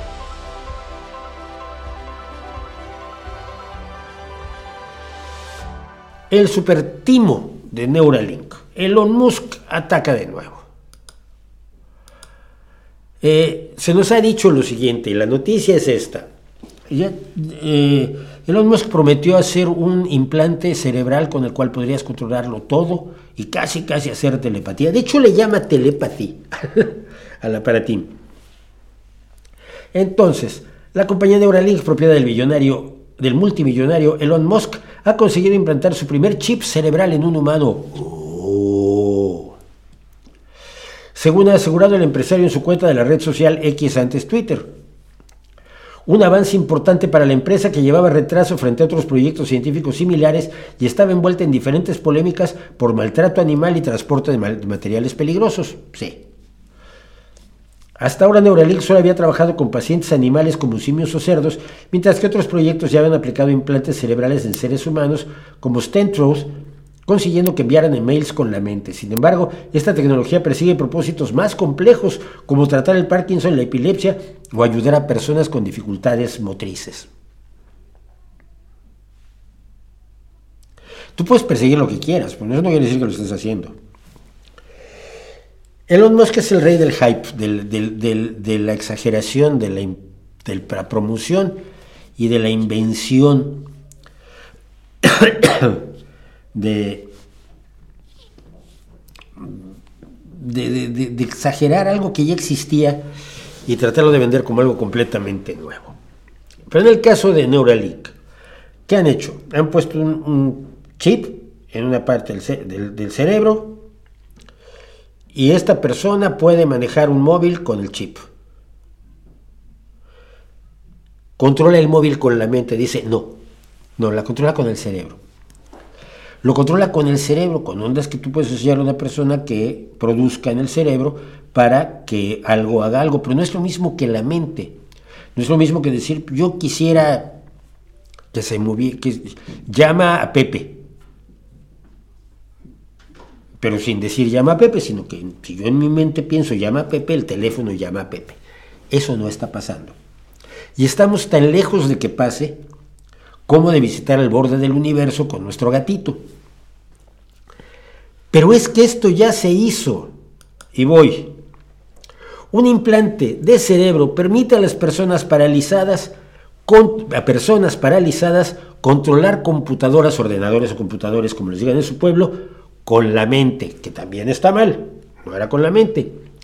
Pero esto fue del 15 de septiembre de 2020 y fue noticia en aquel momento. Un nuevo tipo de implante cerebral permite que una persona paralizada aprenda cómo controlar un cursor de computadora con su, con su mente, no, con su cerebro. Ya se empezaron a acordar que lo vimos en las noticias hace 3, 4 años. Una persona que miraba y el cursor se movía y hacía clic el ratoncín. O sea, infinitamente más avanzado que Neuralink. Este tipo de tecnología podría ser revolucionaria para las personas con movilidad muy limitada, ya que podría hablar abrir la comunicación basada en computadora y darles más libertad en su vida cotidiana. ¡Wow! Eso sí. Es muy difícil que cures el Parkinson o el Alzheimer porque no sabes qué es lo que los causa. Puedes decir que buscas curar el Parkinson y el Alzheimer. En eso es especialista eh, Elon Musk, pero de allá que haya alguna posibilidad real de que lo hagas, media mucho tiempo. Quiero que se acuerden que Elon Musk fue el señor que anunció que iba a ser un robot y lo presentó con un señor delgadito bailando en un traje de robot. Fue la payasada más grande de la historia. Bueno, tengo simplemente para, para, ponernos en, en... No necesitas implantarte nada dentro del cerebro para lograr estas maravillas. Y esto, todavía en... ¿Qué año fue esto? Espera, Espera, pero lo tengo por aquí. Eh, esto me lo recuerdo del, del 17. No. Ay. No me acuerdo dónde estamos. Pero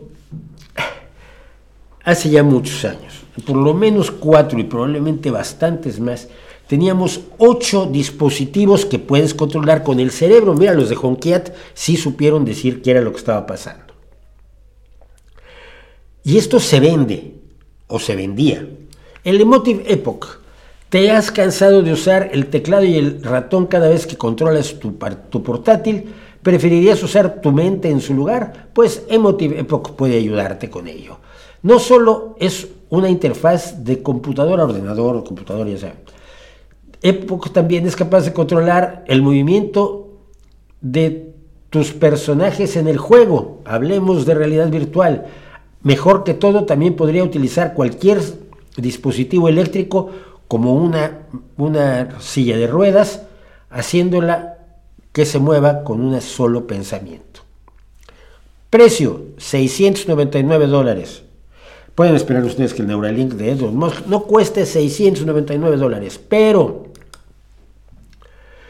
si no tienes dinero por 269,98 te vendían el Muse, ligero y portátil, que ahora puede llevarte a la relajación o concentrarte antes de realizar cualquier tarea mentalmente desafiante. Es solo el principio. El objetivo final propuesto de Muse es permitir que controles tu teléfono, iPhone o Android con el cerebro.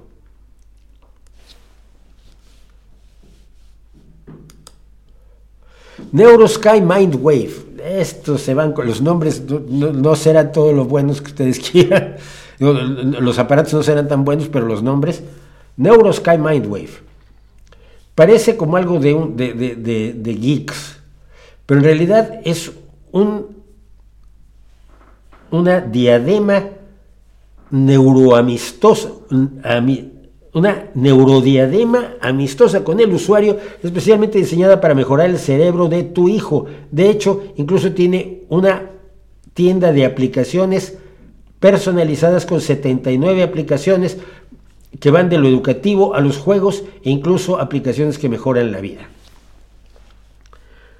Y así, y así sucesivamente. Pero mire, para las personas que tienen problemas de pérdida de, de miembros o de movilidad, hace muchos años que tenemos estos brazos prostéticos que se conectan no a la mente, sino a terminaciones nerviosas en los muñones de la gente que ha perdido un miembro, que hay un implante que se conecta a esos nervios y hace que cuando tú accionas ese nervio, se identifica qué, qué paquete nervioso, qué zona, qué fibra nerviosa se activa cuando haces esto, y a esa fibra nerviosa conectas un brazo prostético que cuando se activa esa, esa, esa fibra nerviosa, la mano hace así. Y hay eh, manos prostéticas ahora protésicas absolutamente impresionantes que se controlan con terminaciones nerviosas. Eso es algo más a los que puede aspirar Neuralink, no a controlar las cosas con la mente, que es la experiencia subjetiva que tenemos en nuestra realidad neurológica, y mucho menos de curar enfermedades cuyo origen no conocemos y, desarrollada por señores que no son precisamente médicos especializados en esas enfermedades, lo que están haciendo es aumentar el mito de Elon Musk sin realmente aportar nada nuevo, porque eso que nos están aportando ahora, pues estaba aportado por lo menos hace cuatro años. Yo cada vez le creo menos a Elon Musk, en una época me pareció un tipo interesante, pero no, no, no ha demostrado. Nada más que a veces pone dinero y deja que la gente haga cosas y entonces pues, hacen naves espaciales que parece que funcionan. Pero cuando él tiene que ver directamente con cosas como Neuralink o como Tesla o como Twitter, no se puede ser tan malo, no se puede ser más malo. En fin.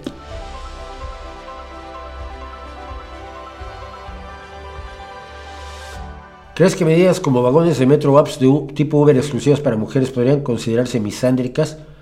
Pues no sé, yo creo que sí, bueno, lo puede considerar misándrico cualquier persona, o sea, si tontos no sobran, tontos sobran.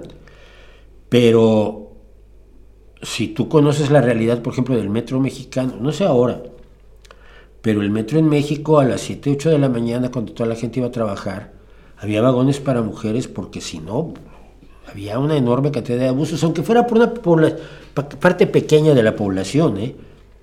Pero vamos, eh, los abusos estaban a la orden del día, ya lo estaban en los autobuses, lo sabíamos. Entonces, si, es, misándrico, me da igual, llora, misand llora, señorón, pero esto protege a la gente de manoseos indeseados. Y vuelvo a decir lo que siempre suelo explicar aquí. Cuando se ponen, ay, lo misándrico, mira, y si hay cosas que lo son, ¿eh? Yo no estoy a favor de, de las visiones más ridículas de, ciertas, de cierto feminismo minoritario. Si cuando tú te subes al metro te manosearan personas más fuertes y grandes que tú en promedio, todos los días, dime que no te cabrearías. Que te metieran mano, pero bien metida. Que te hicieran sugerencias, que te olieran el, perfume así en la oreja. Todos los días cuando vas a tu trabajo. ya no querrías un vagón para ti solo.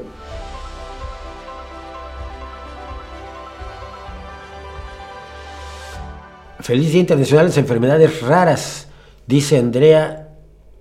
No sé qué es, usan caracteres que luego no sé.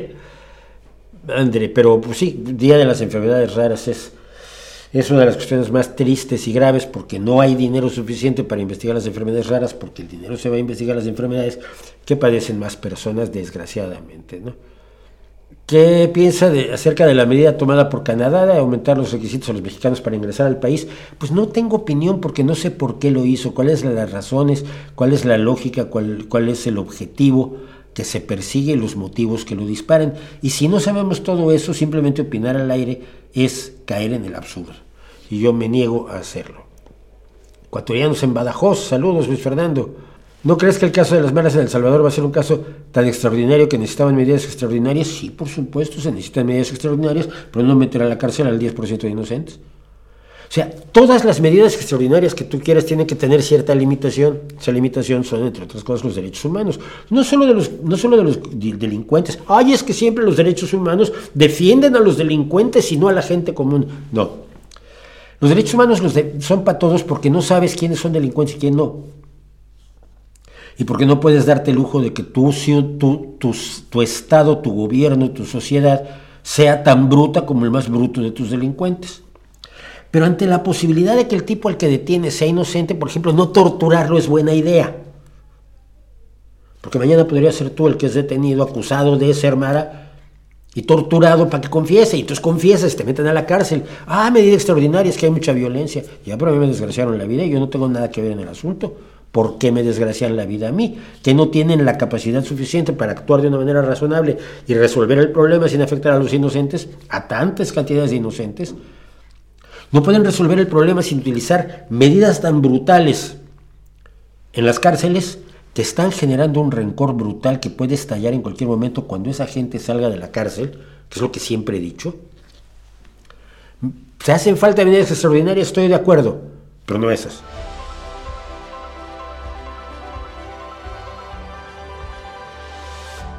¿Qué comentario nos puede dar sobre las sanciones que imponen Estados Unidos y la Unión Europea a algunos países para forzar cambios de gobierno, que hacen bien en la mayoría de los casos?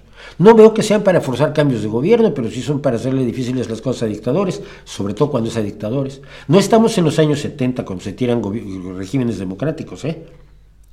Pero ya me la sé. Sí, vas a, vas a hablar de todas las atrocidades que se cometieron en la Guerra Fría y estoy totalmente de acuerdo contigo. Pero cuando tú le impones sanciones a Rusia para que deje de matar civiles ucranianos, estás haciendo el bien. Y cuando impones sanciones a cualquiera de los 52 países donde hay unas dictaduras horrorosas, haces bien y lo apoyo. Si hay casos en los que se está atacando a democracias funcionales con apoyo del pueblo porque Estados Unidos y la Unión Europea son muy malos, entonces estoy contigo y está muy mal que lo hagan pero hay que analizar caso por caso. El otro día oí en un podcast a un adolescente que habla de fantasmas, cosa que me gusta como ver una peli, decir que la ciencia no investiga estos temas, cosa que según yo no es así. ¿no? La ciencia ya investigó esos temas, ese es el problema, que los resultados no fueron lo que ellos querían. Tanto en el vídeo de espiritismo como en el vídeo de Sherlock Holmes y de Conan Doyle, eh, he hablado de todo el trabajo que se ha hecho desde la Fundación de la Sociedad Psíquica en Londres, todo el trabajo que se ha hecho tratando de investigar el asunto. y no hay nada, no hay nada que investigar. No hay... ¿Qué quieres investigar? Que una persona dice que vio una sombra. difícil de investigar. Cuando se han investigado los poltergeists, por ejemplo, se ha determinado siempre que hay una persona que mueve las cosas. Nunca hay un movimiento misterioso, realmente misterioso. Cuando pones aparatos y cámaras y gente que, gente escéptica, no quiere decir negacionistas, quiere decir gente que no le crea todo lo que le cuentan y que sepa dudar. Y los pones a estudiar fantasmas y casos de, casas embrujadas y casos de poltergeist y casos de, información que dan los fantasmas por, por escritura automática o por lo que los mediums dicen. Todas las investigaciones han demostrado que son fraudes. Entonces dame algo serio sobre lo cual investigar. Pero no puedes investigar lo que son meramente palabras, afirmaciones de gente. Ay, es que yo vi a mi tía Segismunda. Ay, qué bien, ¿no? Dame cosas que se muevan de verdad sin que nadie las toque. Y entonces hay algo que, que analizar. Pero no ha habido nada de eso. Siempre había alguien detrás haciendo las cosas. Siempre había alguien detrás haciendo los ruidos, moviendo los objetos. Siempre había alguien atrás haciendo las dobles exposiciones y las fotografías falsas. Y cuando se han tenido todos los elementos necesarios, por las fotografías todas eran falsas. Y ahora todo el mundo tiene un móvil y nadie fotografía fantasmas, joder. ¿Qué vas a investigar? Dame un material para investigar. Si alguien dice que hace telepatía, se puede investigar más fácilmente. Y las investigaciones que se han hecho sobre telepatía, sobre telequinesis, sobre precognición, sobre visión remota, etcétera, han sido claras. No hay nada que nada allí, no hay nada. Es como investigar los unicornios. Ojalá y alguien llegara con y el día que alguien llegue con material serio, te puedo garantizar que habrá científicos que lo quieran estudiar.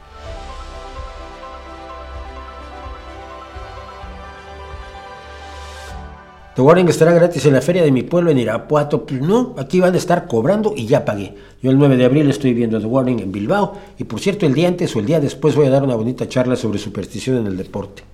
¿Cuál es la diferencia entre mente y cerebro? El cerebro es un órgano que tenemos alojado, el, cerebro es parte del encéfalo, que es el órgano que tenemos alojado aquí adentro de la cabeza. La mente es su funcionamiento y la, experiencia subjetiva que tenemos de su funcionamiento. Eh, y la, mente solo la podemos expresar a través del arte, a través de la palabra, pero, pero no podemos mover cosas con ella. ¿no? Entonces, la mente es una experiencia subjetiva que es muy difícil de, determinar. ¿no? no sabemos si tenemos la misma experiencia subjetiva todos. Partimos de la base de que probablemente sí, porque nuestros cerebros son parecidos y funcionan de la misma manera. Pero el cerebro es el órgano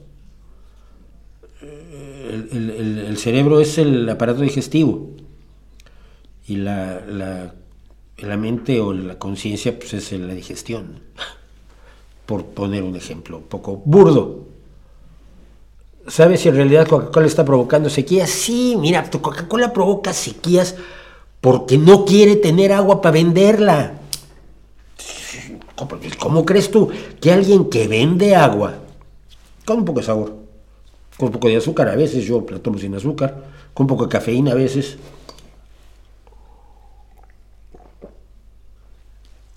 Yo la tomo sin cafeína, con saborcito, caramelo, un poco de vainilla, un poco de nuez de cola. Ellos que venden agua, obviamente están provocando que no haya agua. Lógico, lógico. Así ya no van a tener que vender nada y ya pueden irse a su casa y dejar de estar trabajando vendiendo agua. ¿Sabes si en realidad Taylor Swift es la celebridad que más ha contaminado con su avión? No lo sé, me lo dijeron, pero luego no me dieron las cifras. O sea, el tipo que me quiso convencer de ello, que podría ser, que podría ser, no estoy diciendo que no sea, estoy diciendo que no me lo han demostrado el tipo que me lo dijo me dio como prueba a un tipo que sigue el avión de Taylor Swift. Como tú sabes, los registros de los aviones pues, son razonablemente públicos, eh, los planes de vuelo, etcétera, etcétera. Y entonces hay un tipo que se dedica a seguir el avión de Taylor Swift y cuántos, cuántos kilómetros anda y cuánto contamina. Bueno. Y, y, eso contamina más que los demás. Ah, pues no lo sé. Entonces, ¿cómo te atreves a acusarla? Si es un tipo que está obsesionado por seguir el, avión de Taylor Swift, vale. A lo mejor hay que seguir los, vuelos de Amazon o los vuelos de...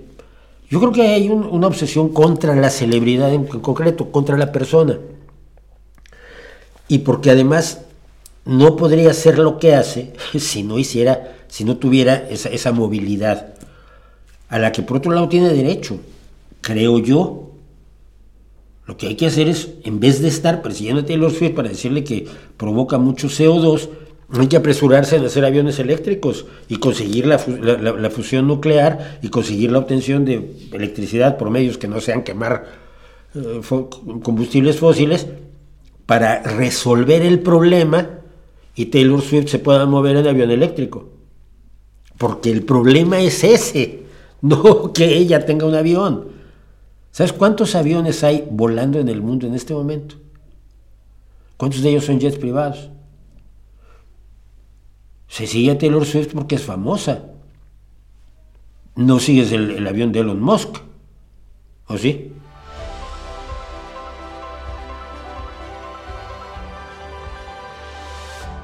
Libertarianismo en la vida cotidiana. Yo, yo, me solía definir a mí, yo como socialista libertario, porque creo en todo en la democracia y en la libertad como requisitos fundamentales para generar una sociedad más, satisfecha, una sociedad de personas más felices, una sociedad donde la gente tenga una vida más digna. Y siento que la democracia y la libertad son la clave. Pero el problema es que la palabra libertario se le empezaron a secuestrar los libertarianos, los hijos de Ayn Rand y, Ludwig von Mises y Hayek y, toda esta gente, eh, los extremistas del libre mercado.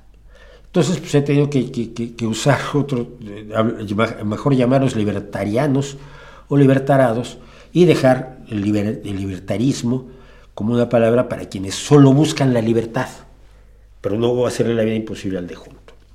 Entonces, me han tenido muy, muy interesado los argumentos básicos que da la gente tipo Milley, ¿no?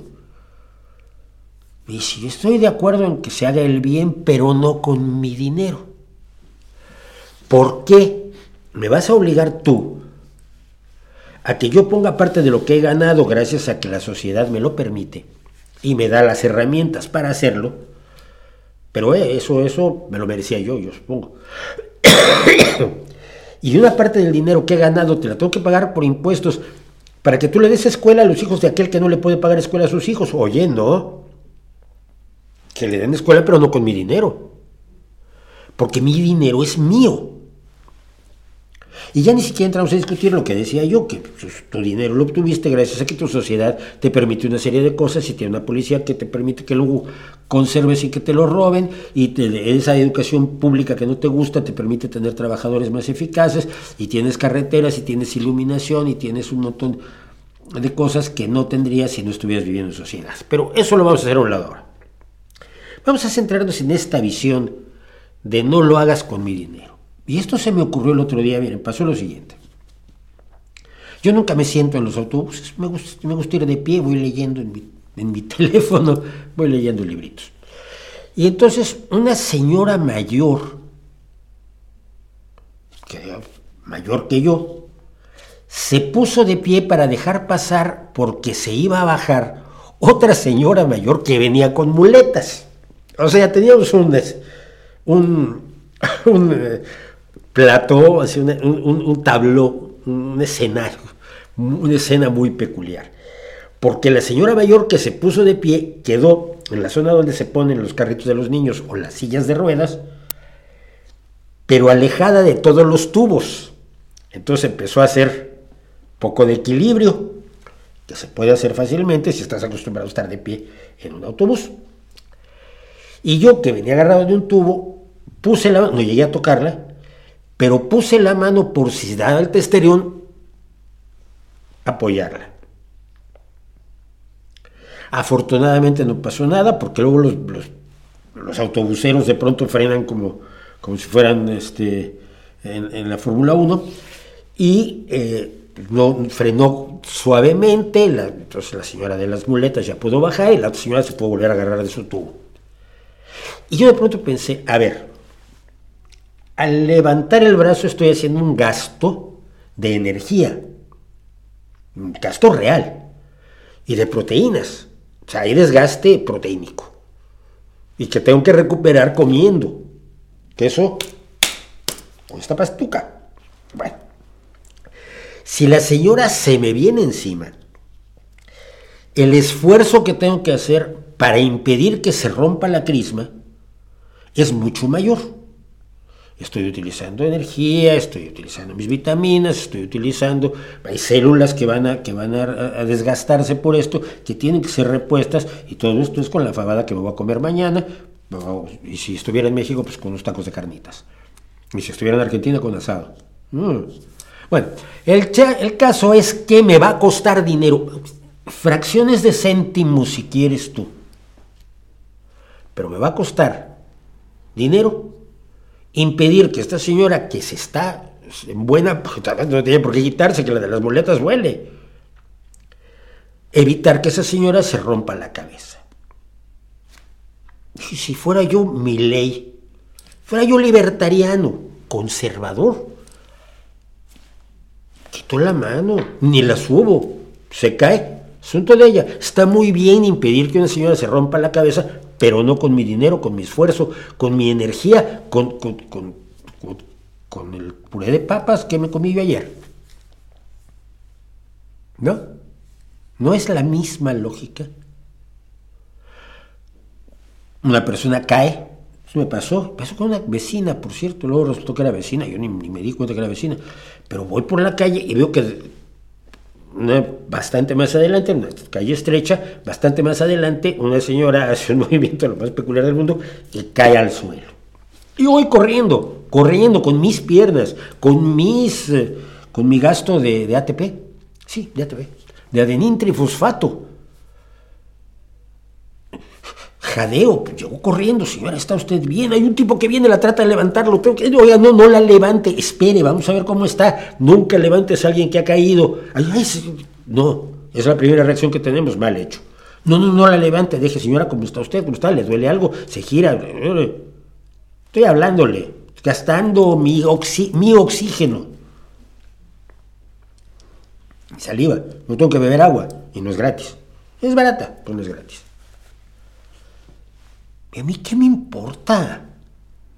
Sigo caminando, no hago un gasto excesivo de energía. ¿No es la misma lógica?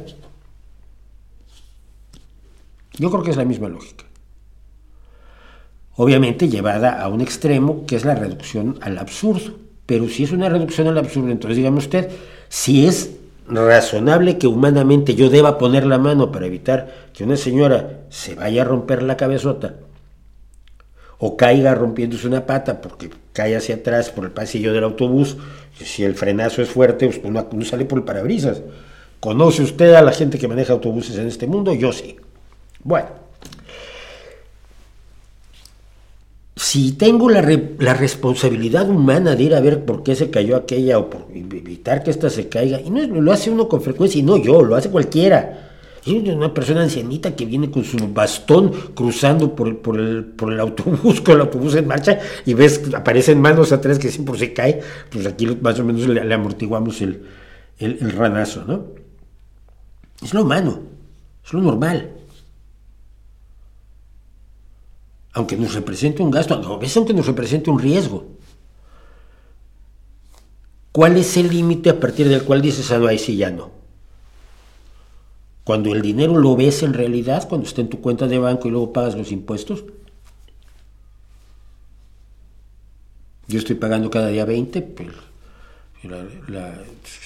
que pagas en cuotas lo del año pasado, cada día 20 pago. Es dinero que está en mi, en mi cuenta y deja de estar el día 20 a las 12 de la noche. ¿Cuál es el límite? ¿Cuál es el límite en el cual consideramos que la solidaridad es correcta o ya no es correcta? Yo creo que ahí tienen un problema los libertarianos. Yo no. Yo no tengo ningún problema con de, eso, con los pero los libertarianos creo que sí tienen un problema. Si quieren ser coherentes consigo mismos, tienen que ser mucho más egoístas. Y como dijo alguna vez Christopher Hitchens, poco necesitamos que se promueva el egoísmo en este mundo. Pero, ¿qué es lo correcto allí?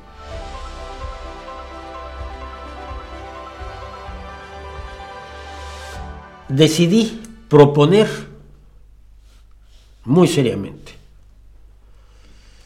una semana de vacaciones a muchas personas. Una semana de, una semana de dictadura. Mira,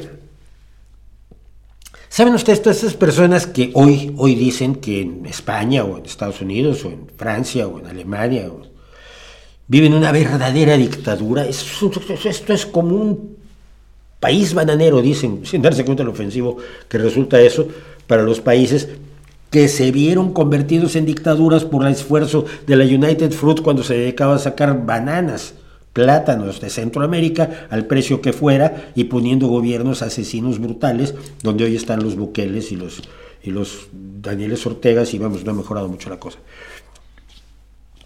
Estamos como en un país bananero, esto es horrible, es una dictadura y feroz. Ya no hay libertad de expresión, te dicen, y lo dicen gritando muchas veces. Eh, esto es el gulag ibérico, ah, el gulag ibérico. Con Franco se vivía mejor, bueno, sí, oh, pues si no, si no con Franco, bueno, en los 80, en los 80 había una libertad enorme.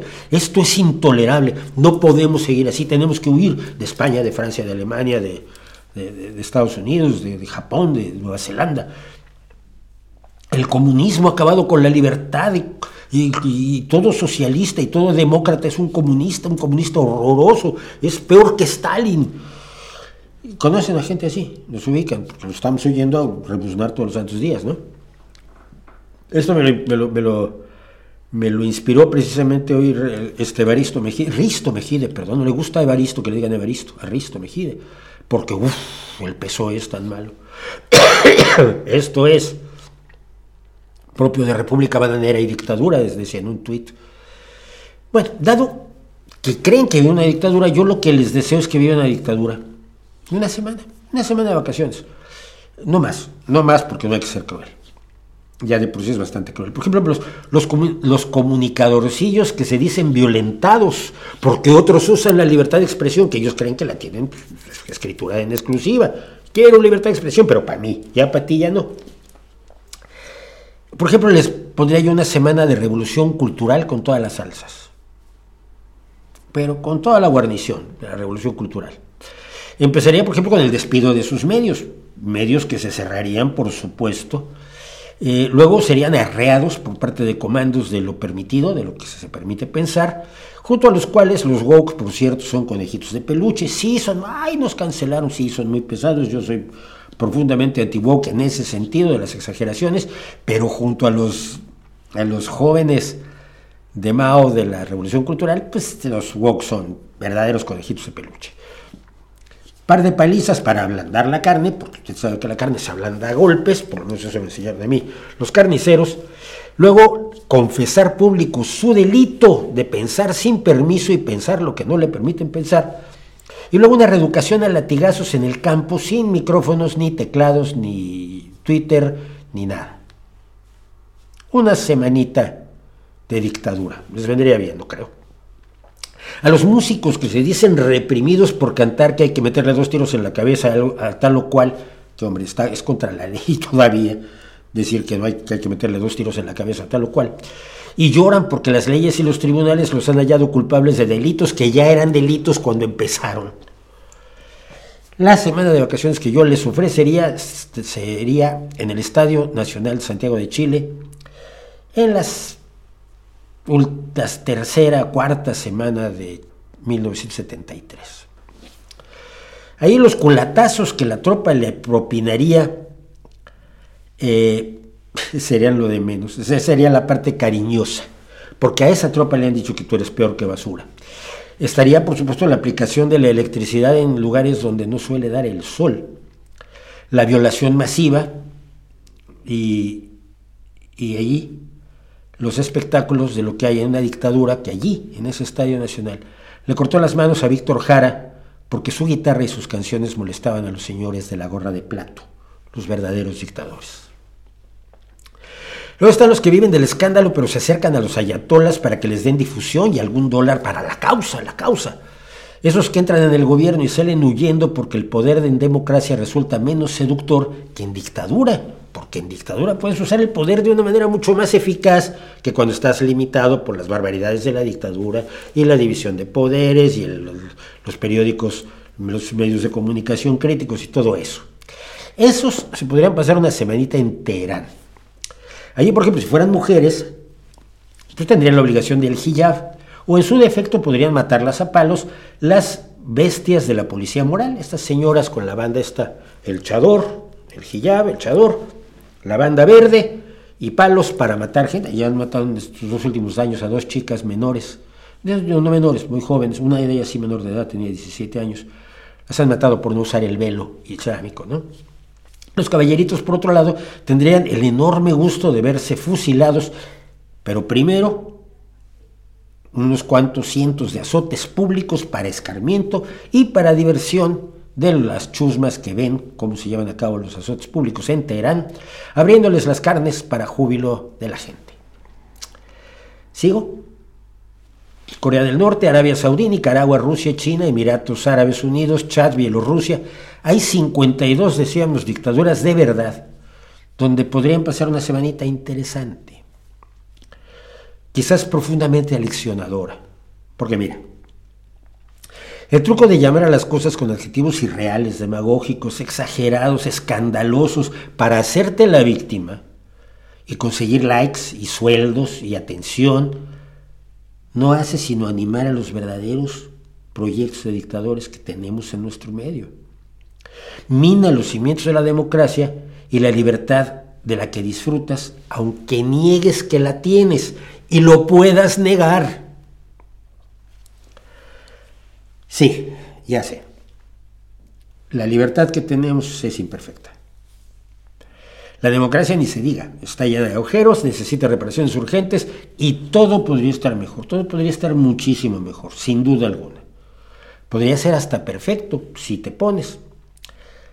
Pero es muy difícil argumentar que la forma de mejorar la libertad y la democracia o de llevarlas a la perfección, como sueñan algunos, pase por destruirlas, por destruir las versiones imperfectas que tenemos hoy, haciéndole como, como Herbert Marcuse decía, destruir para construir, una filosofía con fecha de caducidad alcanzada bastante antes de que España se deshiciera de su propia dictadura. Y los proyectos de dictadores, los actuales nacionalistas blancos, neonazis con traje y barba bien recortada, te aplauden sin que te des cuenta cada vez que gritas que esto ya no puede estar peor. Y dicen, sí, claro, tienes razón, muera la democracia, que te tiene tan mal, pobrecito? Como el, neonazi Posoviec, decíamos al principio de esta emisión, proclamaba en el CEPAC estadounidense hace una semana.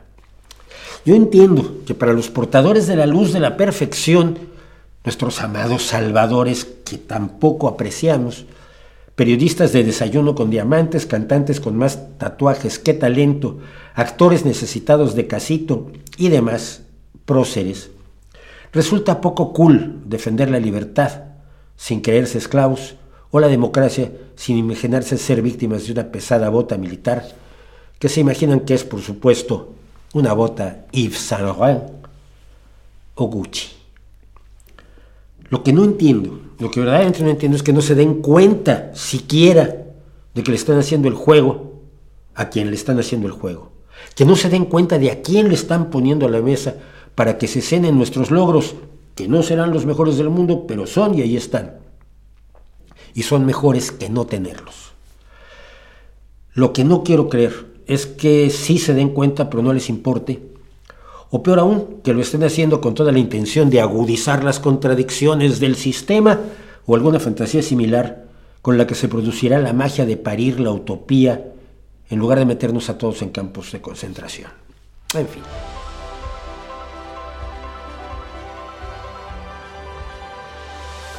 ¿Qué piensas de que un hijo demande a su madre por maltrato psicológico y económico? Depende, depende del caso. ¿Tú fuiste un niño golpeado? Si no fuiste un niño golpeado no entiendes muchas cosas. Entonces, depende del hijo, depende de la madre, depende del abuso, depende de la situación, depende del contexto. En algunos casos me imagino que será absolutamente aplaudible y en algunos casos será una putada por parte del hijo pero si en el contexto el solo hecho así como tal no es sujeto de opinión. Y fíjense cómo solemos opinar sobre esas cosas sin conocer la realidad a su alrededor. Con esa rajita de realidad con la que hablaba, con la que saca sus conclusiones Gaona, Iker Jiménez y esa banda.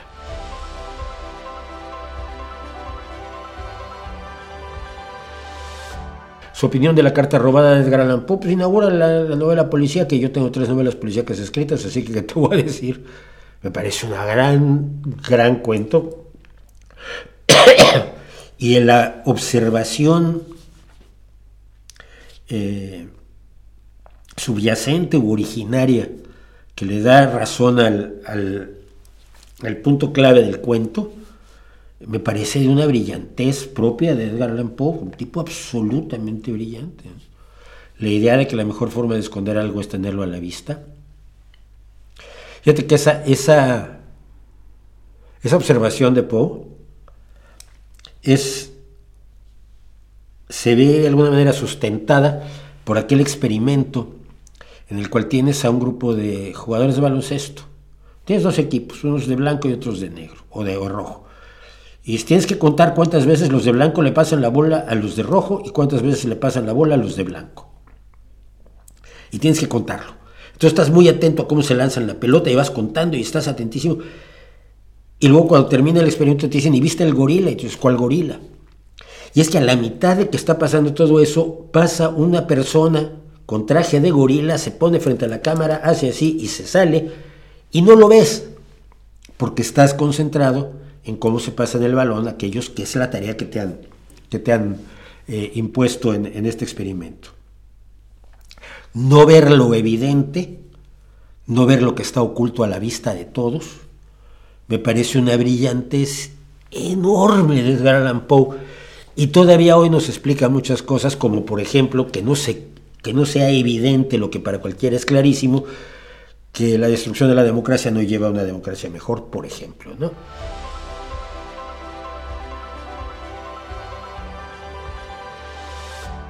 Ayn Rand se jubiló por el sistema de previsión social público, sí. Los registros sabe el apellido del marido para ocultar que se aprovechaba del malvado Estado. Pues no solo eso, cuando tuvo que hacerse una operación, se la hizo con la, con la, con la, con la sanidad pública. Es que cuando eres extremista, la realidad siempre acaba llamando a tu puerta. Cuando no vives en los contextos, cuando no te preocupas por la complejidad de la realidad y tienes soluciones muy simples, al fin y al cabo la realidad llega y llama a tu puerta.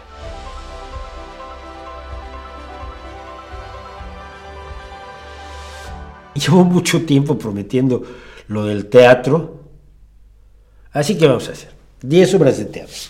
No sé mucho de teatro, me encanta el teatro y además fui actor. Fui actor de, en el bachillerato, hice dos obras de teatro. Eh, una de ellas fue Los Invasores de Egon Wolf y la otra, pues ya no me acuerdo. Qué terrible.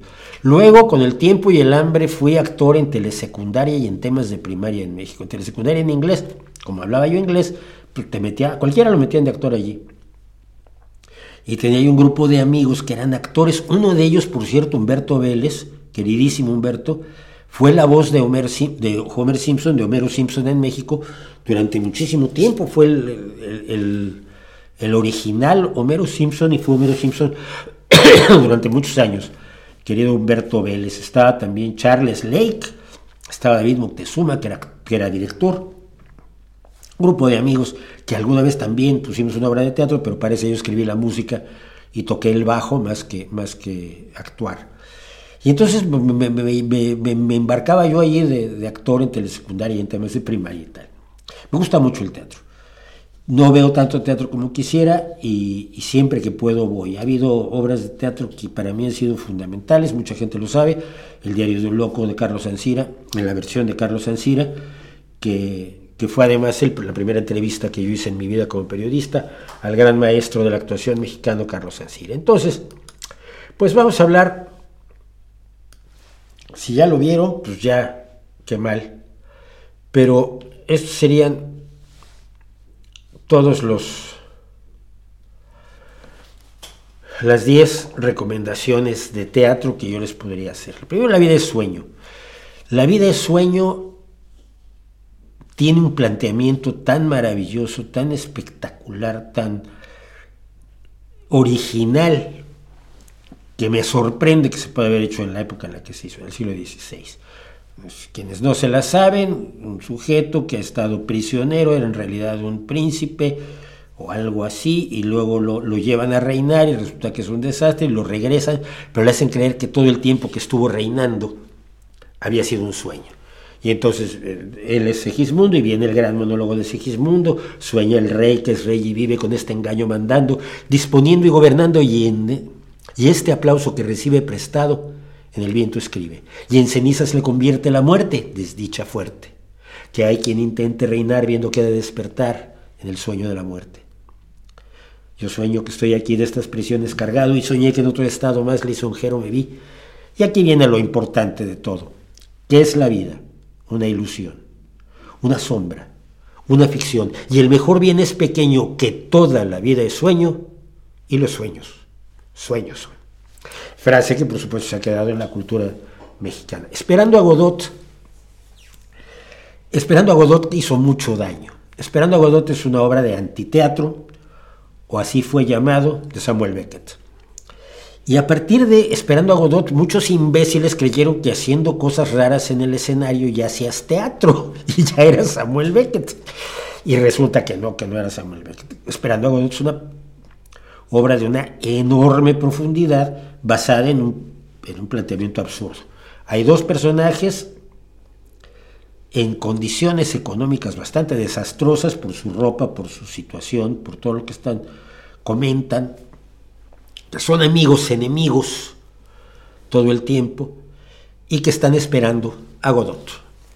Godot nunca llega, pero mientras esperan a Godot, viven, conversan, confrontan, luchan, se, se quieren, se odian, encuentran un ángel, les pasan miles de cosas que hablan de toda la experiencia humana de una manera absolutamente extraordinaria y magistral, aunque Godot nunca llega.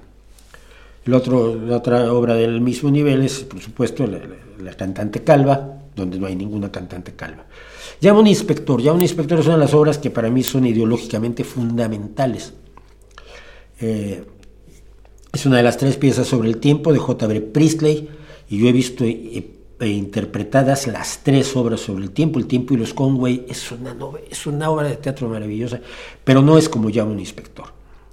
Ya un inspector es un inspector que llega a casa de unos señores que son opulentos, ricos, millonarios, y trae la noticia de que una mujer ha muerto. Y esa mujer resulta ser pues la amante abusada del hijo, la chica de la, a la que maltrató la hija, la chica que fue echada de su trabajo por el padre, que es un industrial, la chica que fue la víctima de todos y al mismo tiempo de nadie. Eh, y las miserias humanas de los cuatro miembros de la familia se van revelando a lo largo de la, de la, obra, y con el inspector que los va interrogando a cada uno de ellos. Es una maravilla. El efecto de los rayos gamma sobre las, las caléndulas es otra novela, es otra obra que es necesario abordarla con las caléndulas, por cierto, son las, ¿son las qué? Las margaritas no son. No me acuerdo. Creo que son las margaritas. Pero es la historia de una familia, de una, de una madre y sus dos hijas, eh, una de las cuales hace, un experimento precisamente para la escuela que se llama el efecto de los rayos gamma sobre las caléndulas y que va explorando también eh, los momentos luminosos y oscuros de una familia. Macbeth me parece el más grande clásico de, de, Shakespeare, por supuesto, es dificilísimo ponerla en escena, pero crea muchos personajes y muchos elementos que son eternos, como, todas las, como muchas de las obras de Shakespeare, pero Macbeth me parece quizás la más, la más acabada, desde el principio hasta el final. Eh, Pigmalión no es, tiene que ver con el Pigmalión con la figura de Pigmalión que se enamora de la estatua aquella que había, que había creado. Tuvimos aquí algunos cuadros maravillosos sobre ese, sobre ese mito. Eh, Pigmalión crea una estatua de una mujer tan hermosa que se enamora de él. Pero este Pigmalión es el de George Bernard Shaw y es el que dio origen a Mi Bella Dama.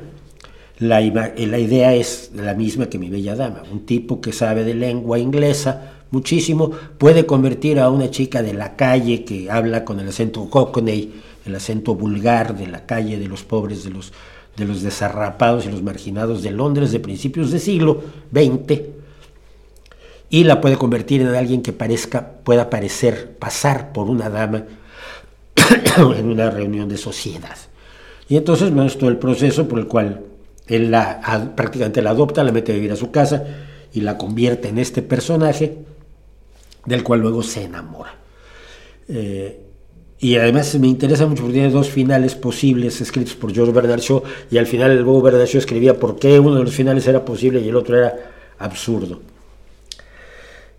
No, no quiero dedicar demasiado tiempo, pero está el Tartufo, está Hamlet, por supuesto, está Edipo Rey también, y eh, pues termino, es que quiero contar Proceso Oppenheimer. Proceso Oppenheimer fue la, obra de teatro que a mí me abrió el conocimiento de quién era Oppenheimer hace 50 años.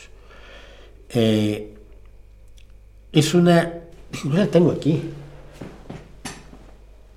Sí. Tardé, muchos años en volverlo a conseguir. Lo conseguí en inglés, In the Matter of J. Robert Oppenheimer. es una especie, es un tipo de teatro que es teatro, se llama teatro documental de Heiner Kipphart, o sea, está escrito originalmente en, en alemán, y básicamente lo que hace es relatar la última parte, lo dejo aquí, relatar la última parte de la película Oppenheimer, cuando se le somete a proceso a Oppenheimer para quitarle su autorización de seguridad en el gobierno de los Estados Unidos. En realidad la obra ocurre toda en ese espacio estrecho que ustedes recuerdan por la película, donde se lleva a cabo el proceso con unos señores que van a decidir sobre él, que no tienen en realidad ninguna autoridad, pero se les ha puesto allí para acabar con Oppenheimer. Pero a través del proceso va relatando toda la historia que ustedes han leído en la película. Me parece extraordinariamente bien logrado, aunque escénicamente tiene muy poco movimiento, debo decirlo. Y finalmente el Ricardo III. El Ricardo III, que es, una, que es basado, está basado más que otras obras de Shakespeare en un personaje real, Ricardo III, cuya osamenta fue encontrada, por cierto, hace pocos años, y donde se confirma la deformidad que tenía el rey Ricardo III, eh, es probablemente la gran obra, junto con Macbeth, sobre el, poder, sobre el poder, sobre la lucha por el poder, sobre el embelezo del poder y sobre lo dura que es la caída del poder. Pues esas son 10 obras de teatro, 1, 2, 3, 4, 5, 6, 7, 8, 10 obras de teatro que les recomiendo, eh, que, me, que me gustan muchísimo y que ojalá pudiera yo ver más teatro del que veo, pero por aquí hay poco. Sin embargo, aquí, fíjense, aquí en Gijón he visto dos puestas en escena memorables, una de La vida de sueño y otra de Esperando a Godot, con dos actrices haciendo el papel de los dos personajes de Esperando a Godot. Y el resultado fue absolutamente maravilloso.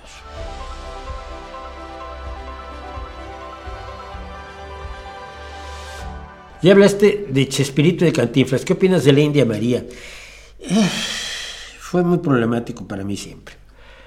Ah, yo pertenezco a la clase media más triste quizás de México en alguna medida. ¿Se acuerdan del Roma de, de, de, Cuarón? Bueno, yo eran los de abajo, los inmediatamente de abajo de, de Cuarón. Es decir, no teníamos casa, teníamos un, departamento que estaba en Polanco, pero no precisamente en Polanco, sino en la zona de los pobres de Polanco, en Chapultepec Morales. Que esa zona y la zona de la calle de Rubén, que antes se llamaba Rubén Darío, eran las zonas donde podíamos vivir algunos que no éramos ricos. El resto de, de Polanco estaba lleno de ricos y allí había muchos amigos míos eh, que, cuyas casas y, vida conocí bien. Pero como mi madre trabajaba, porque mi padre se había hecho humo, entonces necesitaban cuidarme. Yo tenía cinco o seis añitos y tenía yo una nana. Una nana que se llama Pancha, Francisca, indígena oaxaqueña, a la que adoré y adoro, por cierto. Eh, idéntica a la India María idéntica al personaje de la India María, pero con una profunda dignidad, con, una, con un corazón enorme, y, esto me causó siempre conflictos con el personaje de India María. ¿Por qué?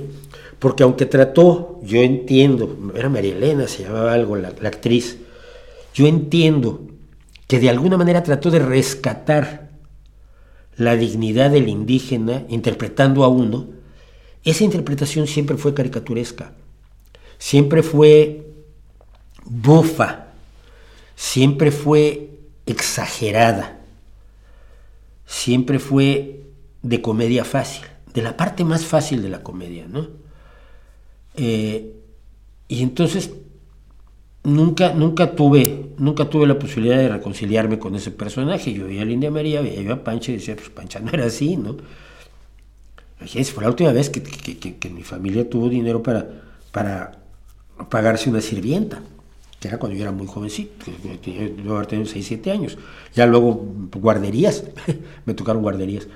Eh, entonces, nunca, nunca llegué a una conclusión real de qué, qué decidir con respecto a la India María. ¿no? Chespirito y, y, Cantinflas sí me parece que directamente eh, sobre Chespirito explotó la, la, la, humillación humana, ¿no?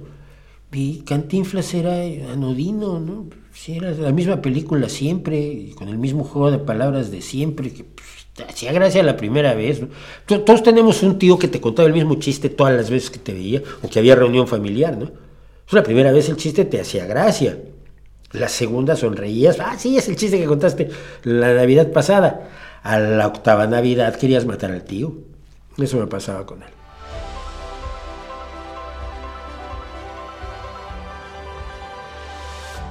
Humberto es otra vez la voz de Homero Simpson. Mira, me da muchísimo gusto, de verdad lo, quiero mucho. No, lo quiero mucho. La gente no se le deja de querer porque pasen los años. Volví a tener algún alguna encuentro eh, raro con, con, a distancia con, con Humberto, precisamente cuando, cuando, bueno, cuando los echaron a los, a los doblajistas, ¿no? Pero luego les conseguí yo trabajos, a Charles Lake le conseguí trabajo de, de personaje de un limpiador, de, de, un limpia parabrisas. Le hice la comunicación de una empresa que tenía un limpio parabrisas cuyo personaje era un, un piloto británico de la Primera Guerra Mundial, con unos bigotes rojos, así como los míos, pero más grandotes. Y este y mi amigo Charles era, era no, me acuerdo si era escocés, pero era británico y era de pelirrojo y usaba unos bigotazos así. Se le tumbaron la barba y durante mucho tiempo anduvo recorriendo México haciendo el personaje del, del, del, del limpiaparabrisas. ¿Era un limpiaparabrisas? No, era un limpiavidrios o algo así, no me acuerdo ya.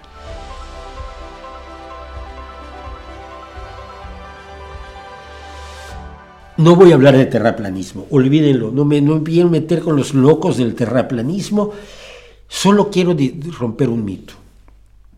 El mito es que en la Edad Media la gente creía que la Tierra era plana, la iglesia creía que la Tierra era plana, el mundo creía que la Tierra era plana y Cristóbal Colón descubrió que no era plana. Pamplinas. Y para empezar vamos a tener esta bonita, esta bonita imagen que es de la edición de 1550 de Sobre la esfera del mundo, el libro de texto de astronomía más influyente en Europa desde el siglo XIII. De Esfera Mundi, que significa sobre la esfera del mundo, eh, es una introducción medieval a los elementos básicos de la astronomía y fue escrita por Johannes de Sacrobosco, John of Hollywood, que suena mucho mejor que de Bosque Santo. Juan de Bosque Santo no suena tan bien como John of Hollywood, que quiere decir Bosque Santo, Sacro Bosco. Basado potentemente en el Almagesto de, de Ptolomeo y tomando ideas adicionales de la astronomía islámica, fue uno de los trabajos más influyentes de la astronomía precopernicana en Europa. ¿Y cómo es el mundo? Es un esferoide una esfera, un geoide, es un, casi una esfera perfecta pero chatada por arriba, un poco más gorda por abajo, y luego te lo explican con claridad gente que lo sabe más. Pero nadie, nadie que supiera, que tuviera acceso a la mínima educación, creía que la Tierra fuera plana. Y en la filosofía griega, Pitágoras hablaba de una Tierra esférica algunos presocráticos mantenían pues, la, idea de una tierra plana, habría que buscar el borde, pero bueno. Pero más o menos para el año, bueno, Platón ya habló de una, tierra esférica, y para el 330, antes de la era común, su antiguo estudiante, Aristóteles, ofreció pruebas empíricas sólidas de la esfericidad de la Tierra. No tienes que subir en un avión a más de 11.000 metros de altura para empezar a ver la curvatura de la Tierra, que se ve. No. Ya Aristóteles te daba razones de por qué no podía ser de otro modo. La forma global, la forma esférica de la Tierra y su conocimiento se, se, se difundieron perdón, por todo el mundo helénico y para los inicios de la iglesia cristiana la visión esférica era absolutamente común. Ciertamente el Antiguo Testamento habla de las cuatro esquinas del mundo porque probablemente los antiguos hebreos tenían la idea de una tierra plana, pero desde, desde hace dos mil años y sobre todo en el medievo, la idea de la tierra esférica ya era común. Por supuesto, había sido medida. Eratóstenes utilizó su conocimiento de que había un pozo en Alejandría, donde el día del, solsticio, no, del equinoccio de primavera, el sol caía directamente dentro del pozo, es decir, caía a 90 grados en perpendicular sobre la Tierra, y calculó ese mismo día qué, qué sombra daba un palo puesto perpendicularmente sobre la Tierra en donde él se encontraba. Y calculando la distancia que hay entre Alejandría y donde estaba él, y viendo el ángulo, pudo calcular que la Tierra tenía unos 40.000 kilómetros de, eh, de circunferencia, que son los que más o menos tiene. La falla de Aristóteles fue pequeñísima, admirable lo que se logró en aquel momento. Cuando los terraplanísticos les vengan ustedes a contar que antes la gente sabía que era la Tierra plana, pero luego la NASA vino a inventar que era esférica, díganles que no sean tontos. El mito de que la Europa medieval creía en la Tierra plana fue inventado por los protestantes en el siglo XVII para como argumento en contra de las enseñanzas católicas. Es decir, como parte de la guerra de la Reforma, se creó el mito de que ah, es que los católicos creían que la Tierra era plana. Ah, si nosotros somos protestantes sabemos que es esférica. No, todos sabían que era esférica. Eh, entonces, desde el siglo VI, antes del de la era común, que yo le llamo la era común porque es la era que usamos, son los años que usamos, porque la edad de Cristo, si nos atenemos a lo que dice la Biblia, sería siete años más, es decir, estaríamos en el 2011. Estamos en el 2011 después de Cristo y en el, 2000, en el 2031 después de Cristo y en el 2024 de la era común. Desde el siglo VI, antes de la era común, se sabía que nuestro planeta, como todos los demás que teníamos alrededor, era esférico. No creo que sea necesario ni siquiera discutir el asunto con los chifladitos que nos andan contando. La mayoría de ellos por pose, pero engañando a gente ingenua, cosas de la Tierra plana. Terminamos. ¿Qué terminamos? Dice... Ah, la gente del medievo tiene una inmerece fama de haber sido particularmente estúpida y supersticiosa y no viene mal recordar que no lo eran tanto. No, su superstición era esencialmente religiosa y allí sí, lo que decía la iglesia iba a misa, por decirlo de alguna manera. Lo que decía la iglesia era verdad por decreto. Y lo que se jugaban en el medievo, que no se lo está jugando la gente hoy, incluso, salvo quizás los más fanáticos religiosos, pero ellos estaban jugando la salvación del alma, no era un juego, no era una bromita. No era un a ver cómo nos va. Se estaban jugando verdaderamente la salvación eterna de sus almas. Entonces aceptaban todo lo que decía la iglesia y lo asumían como verdad, pero la iglesia no decía eso, aunque el Antiguo Testamento sí lo dijera. Menos de 100 kilómetros fue las, los cálculos de Eratóstenes. Sí, a ver, si una vez que sabes matemáticas muchas cosas se vuelven mucho más fáciles.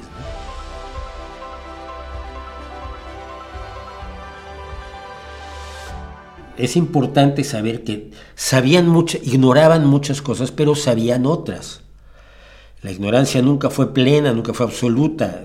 Precisamente salimos de la sabana porque conocíamos cosas que, eran útiles y, reales y verdaderas, como hacer puntas de flecha. ¿no?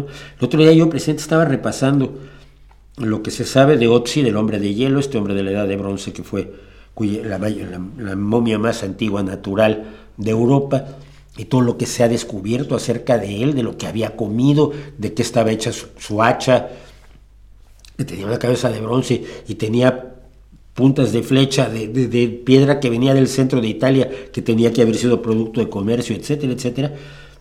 Y te das cuenta de que se las arreglaban, obviamente para sobrevivir en condiciones que cualquiera de nosotros moriría en cuestión de días, pero que tenían un conocimiento real sobre la geografía, sobre la alimentación, sobre la menos sobre la alimentación, más sobre cómo protegerse del frío, por ejemplo, el, sistema de protección contra el frío que traía Otzi era impresionante y etcétera.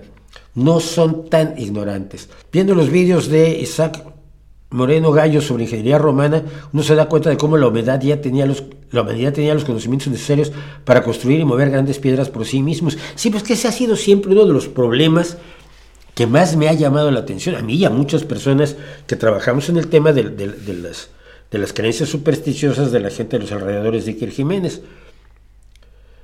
Las pirámides las tuvieron que haber hecho los extraterrestres. No hicieron otra cosa más que pirámides. No les enseñaron, no sé, usar el teléfono, no, teléfonos móviles, este, la rueda. Hombre, hubiera sido genial la rueda. A los egipcios no la tenían. Eh, porque movieron piezas pesadísimas. Las piezas de la, de la, pirámide, de la gran pirámide de Keops, por cierto, no son las más pesadas que movieron los egipcios, movieron otras para el templo de Luxor. No, para el templo de Ramsés II. ¿Cuál es el de, ¿Es el de Luxor el que se tuvo que mover cuando se hizo la presa? No, me acuerdo. Perdonen ustedes que no tenga todo en la memoria. Eh, pero bueno, y si, si, si, bueno, si hicieron, lo hicieron en Teotihuacán por los extraterrestres y Stonehenge por los extraterrestres y, y, el acueducto de, de Segovia, ah, no, se lo hicieron los romanos. ¿Por qué? O el, pan, el Panteón de Agripa, que es, es una obra de ingeniería absolutamente arrolladora, es que tú entras al panteón y dices, ¿cómo es que esto no tiene columnas? Es la cúpula esa, cúpula es un logro brutal. Que, la gente sabía cosas, sabía muchas cosas y sabía más de lo que se les ocurre a los, a los tontitos. Pero los tontitos creen que su nivel, lo que ellos son capaces de imaginarse, es el límite del conocimiento humano. Entonces ellos ven una, una losa gigantesca trasladada por hombres de la edad del, hierro eh, o, del o del neolítico y dicen, ¿cómo movieron esto? Es que no se me ocurre cómo. Y si no se me ocurre a mí, pues seguro que a ellos tampoco. Es como tenerse en muy alta estima uno, ¿no? Pensar que sabe más que las personas que sobrevivían en el neolítico.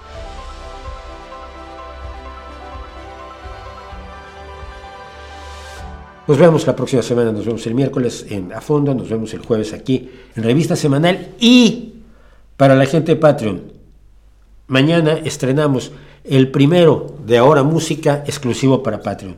Solamente voy a hacer Ahora Música para Patreon por los problemas de copyright que nos provoca, por supuesto, YouTube. Y vamos a empezar analizando, contando y relatando cosas alrededor de la nueva canción de Billy Joel, que es, como todos ustedes saben, Turn the Lights Back On, y que hay historias maravillosas sobre ella. Así que nos vemos mañana en Patreon, el miércoles en A Fondo, el jueves en la revista semanal. Y mientras tanto, Ahí les dejo mi reputación para que la hagan pedazos.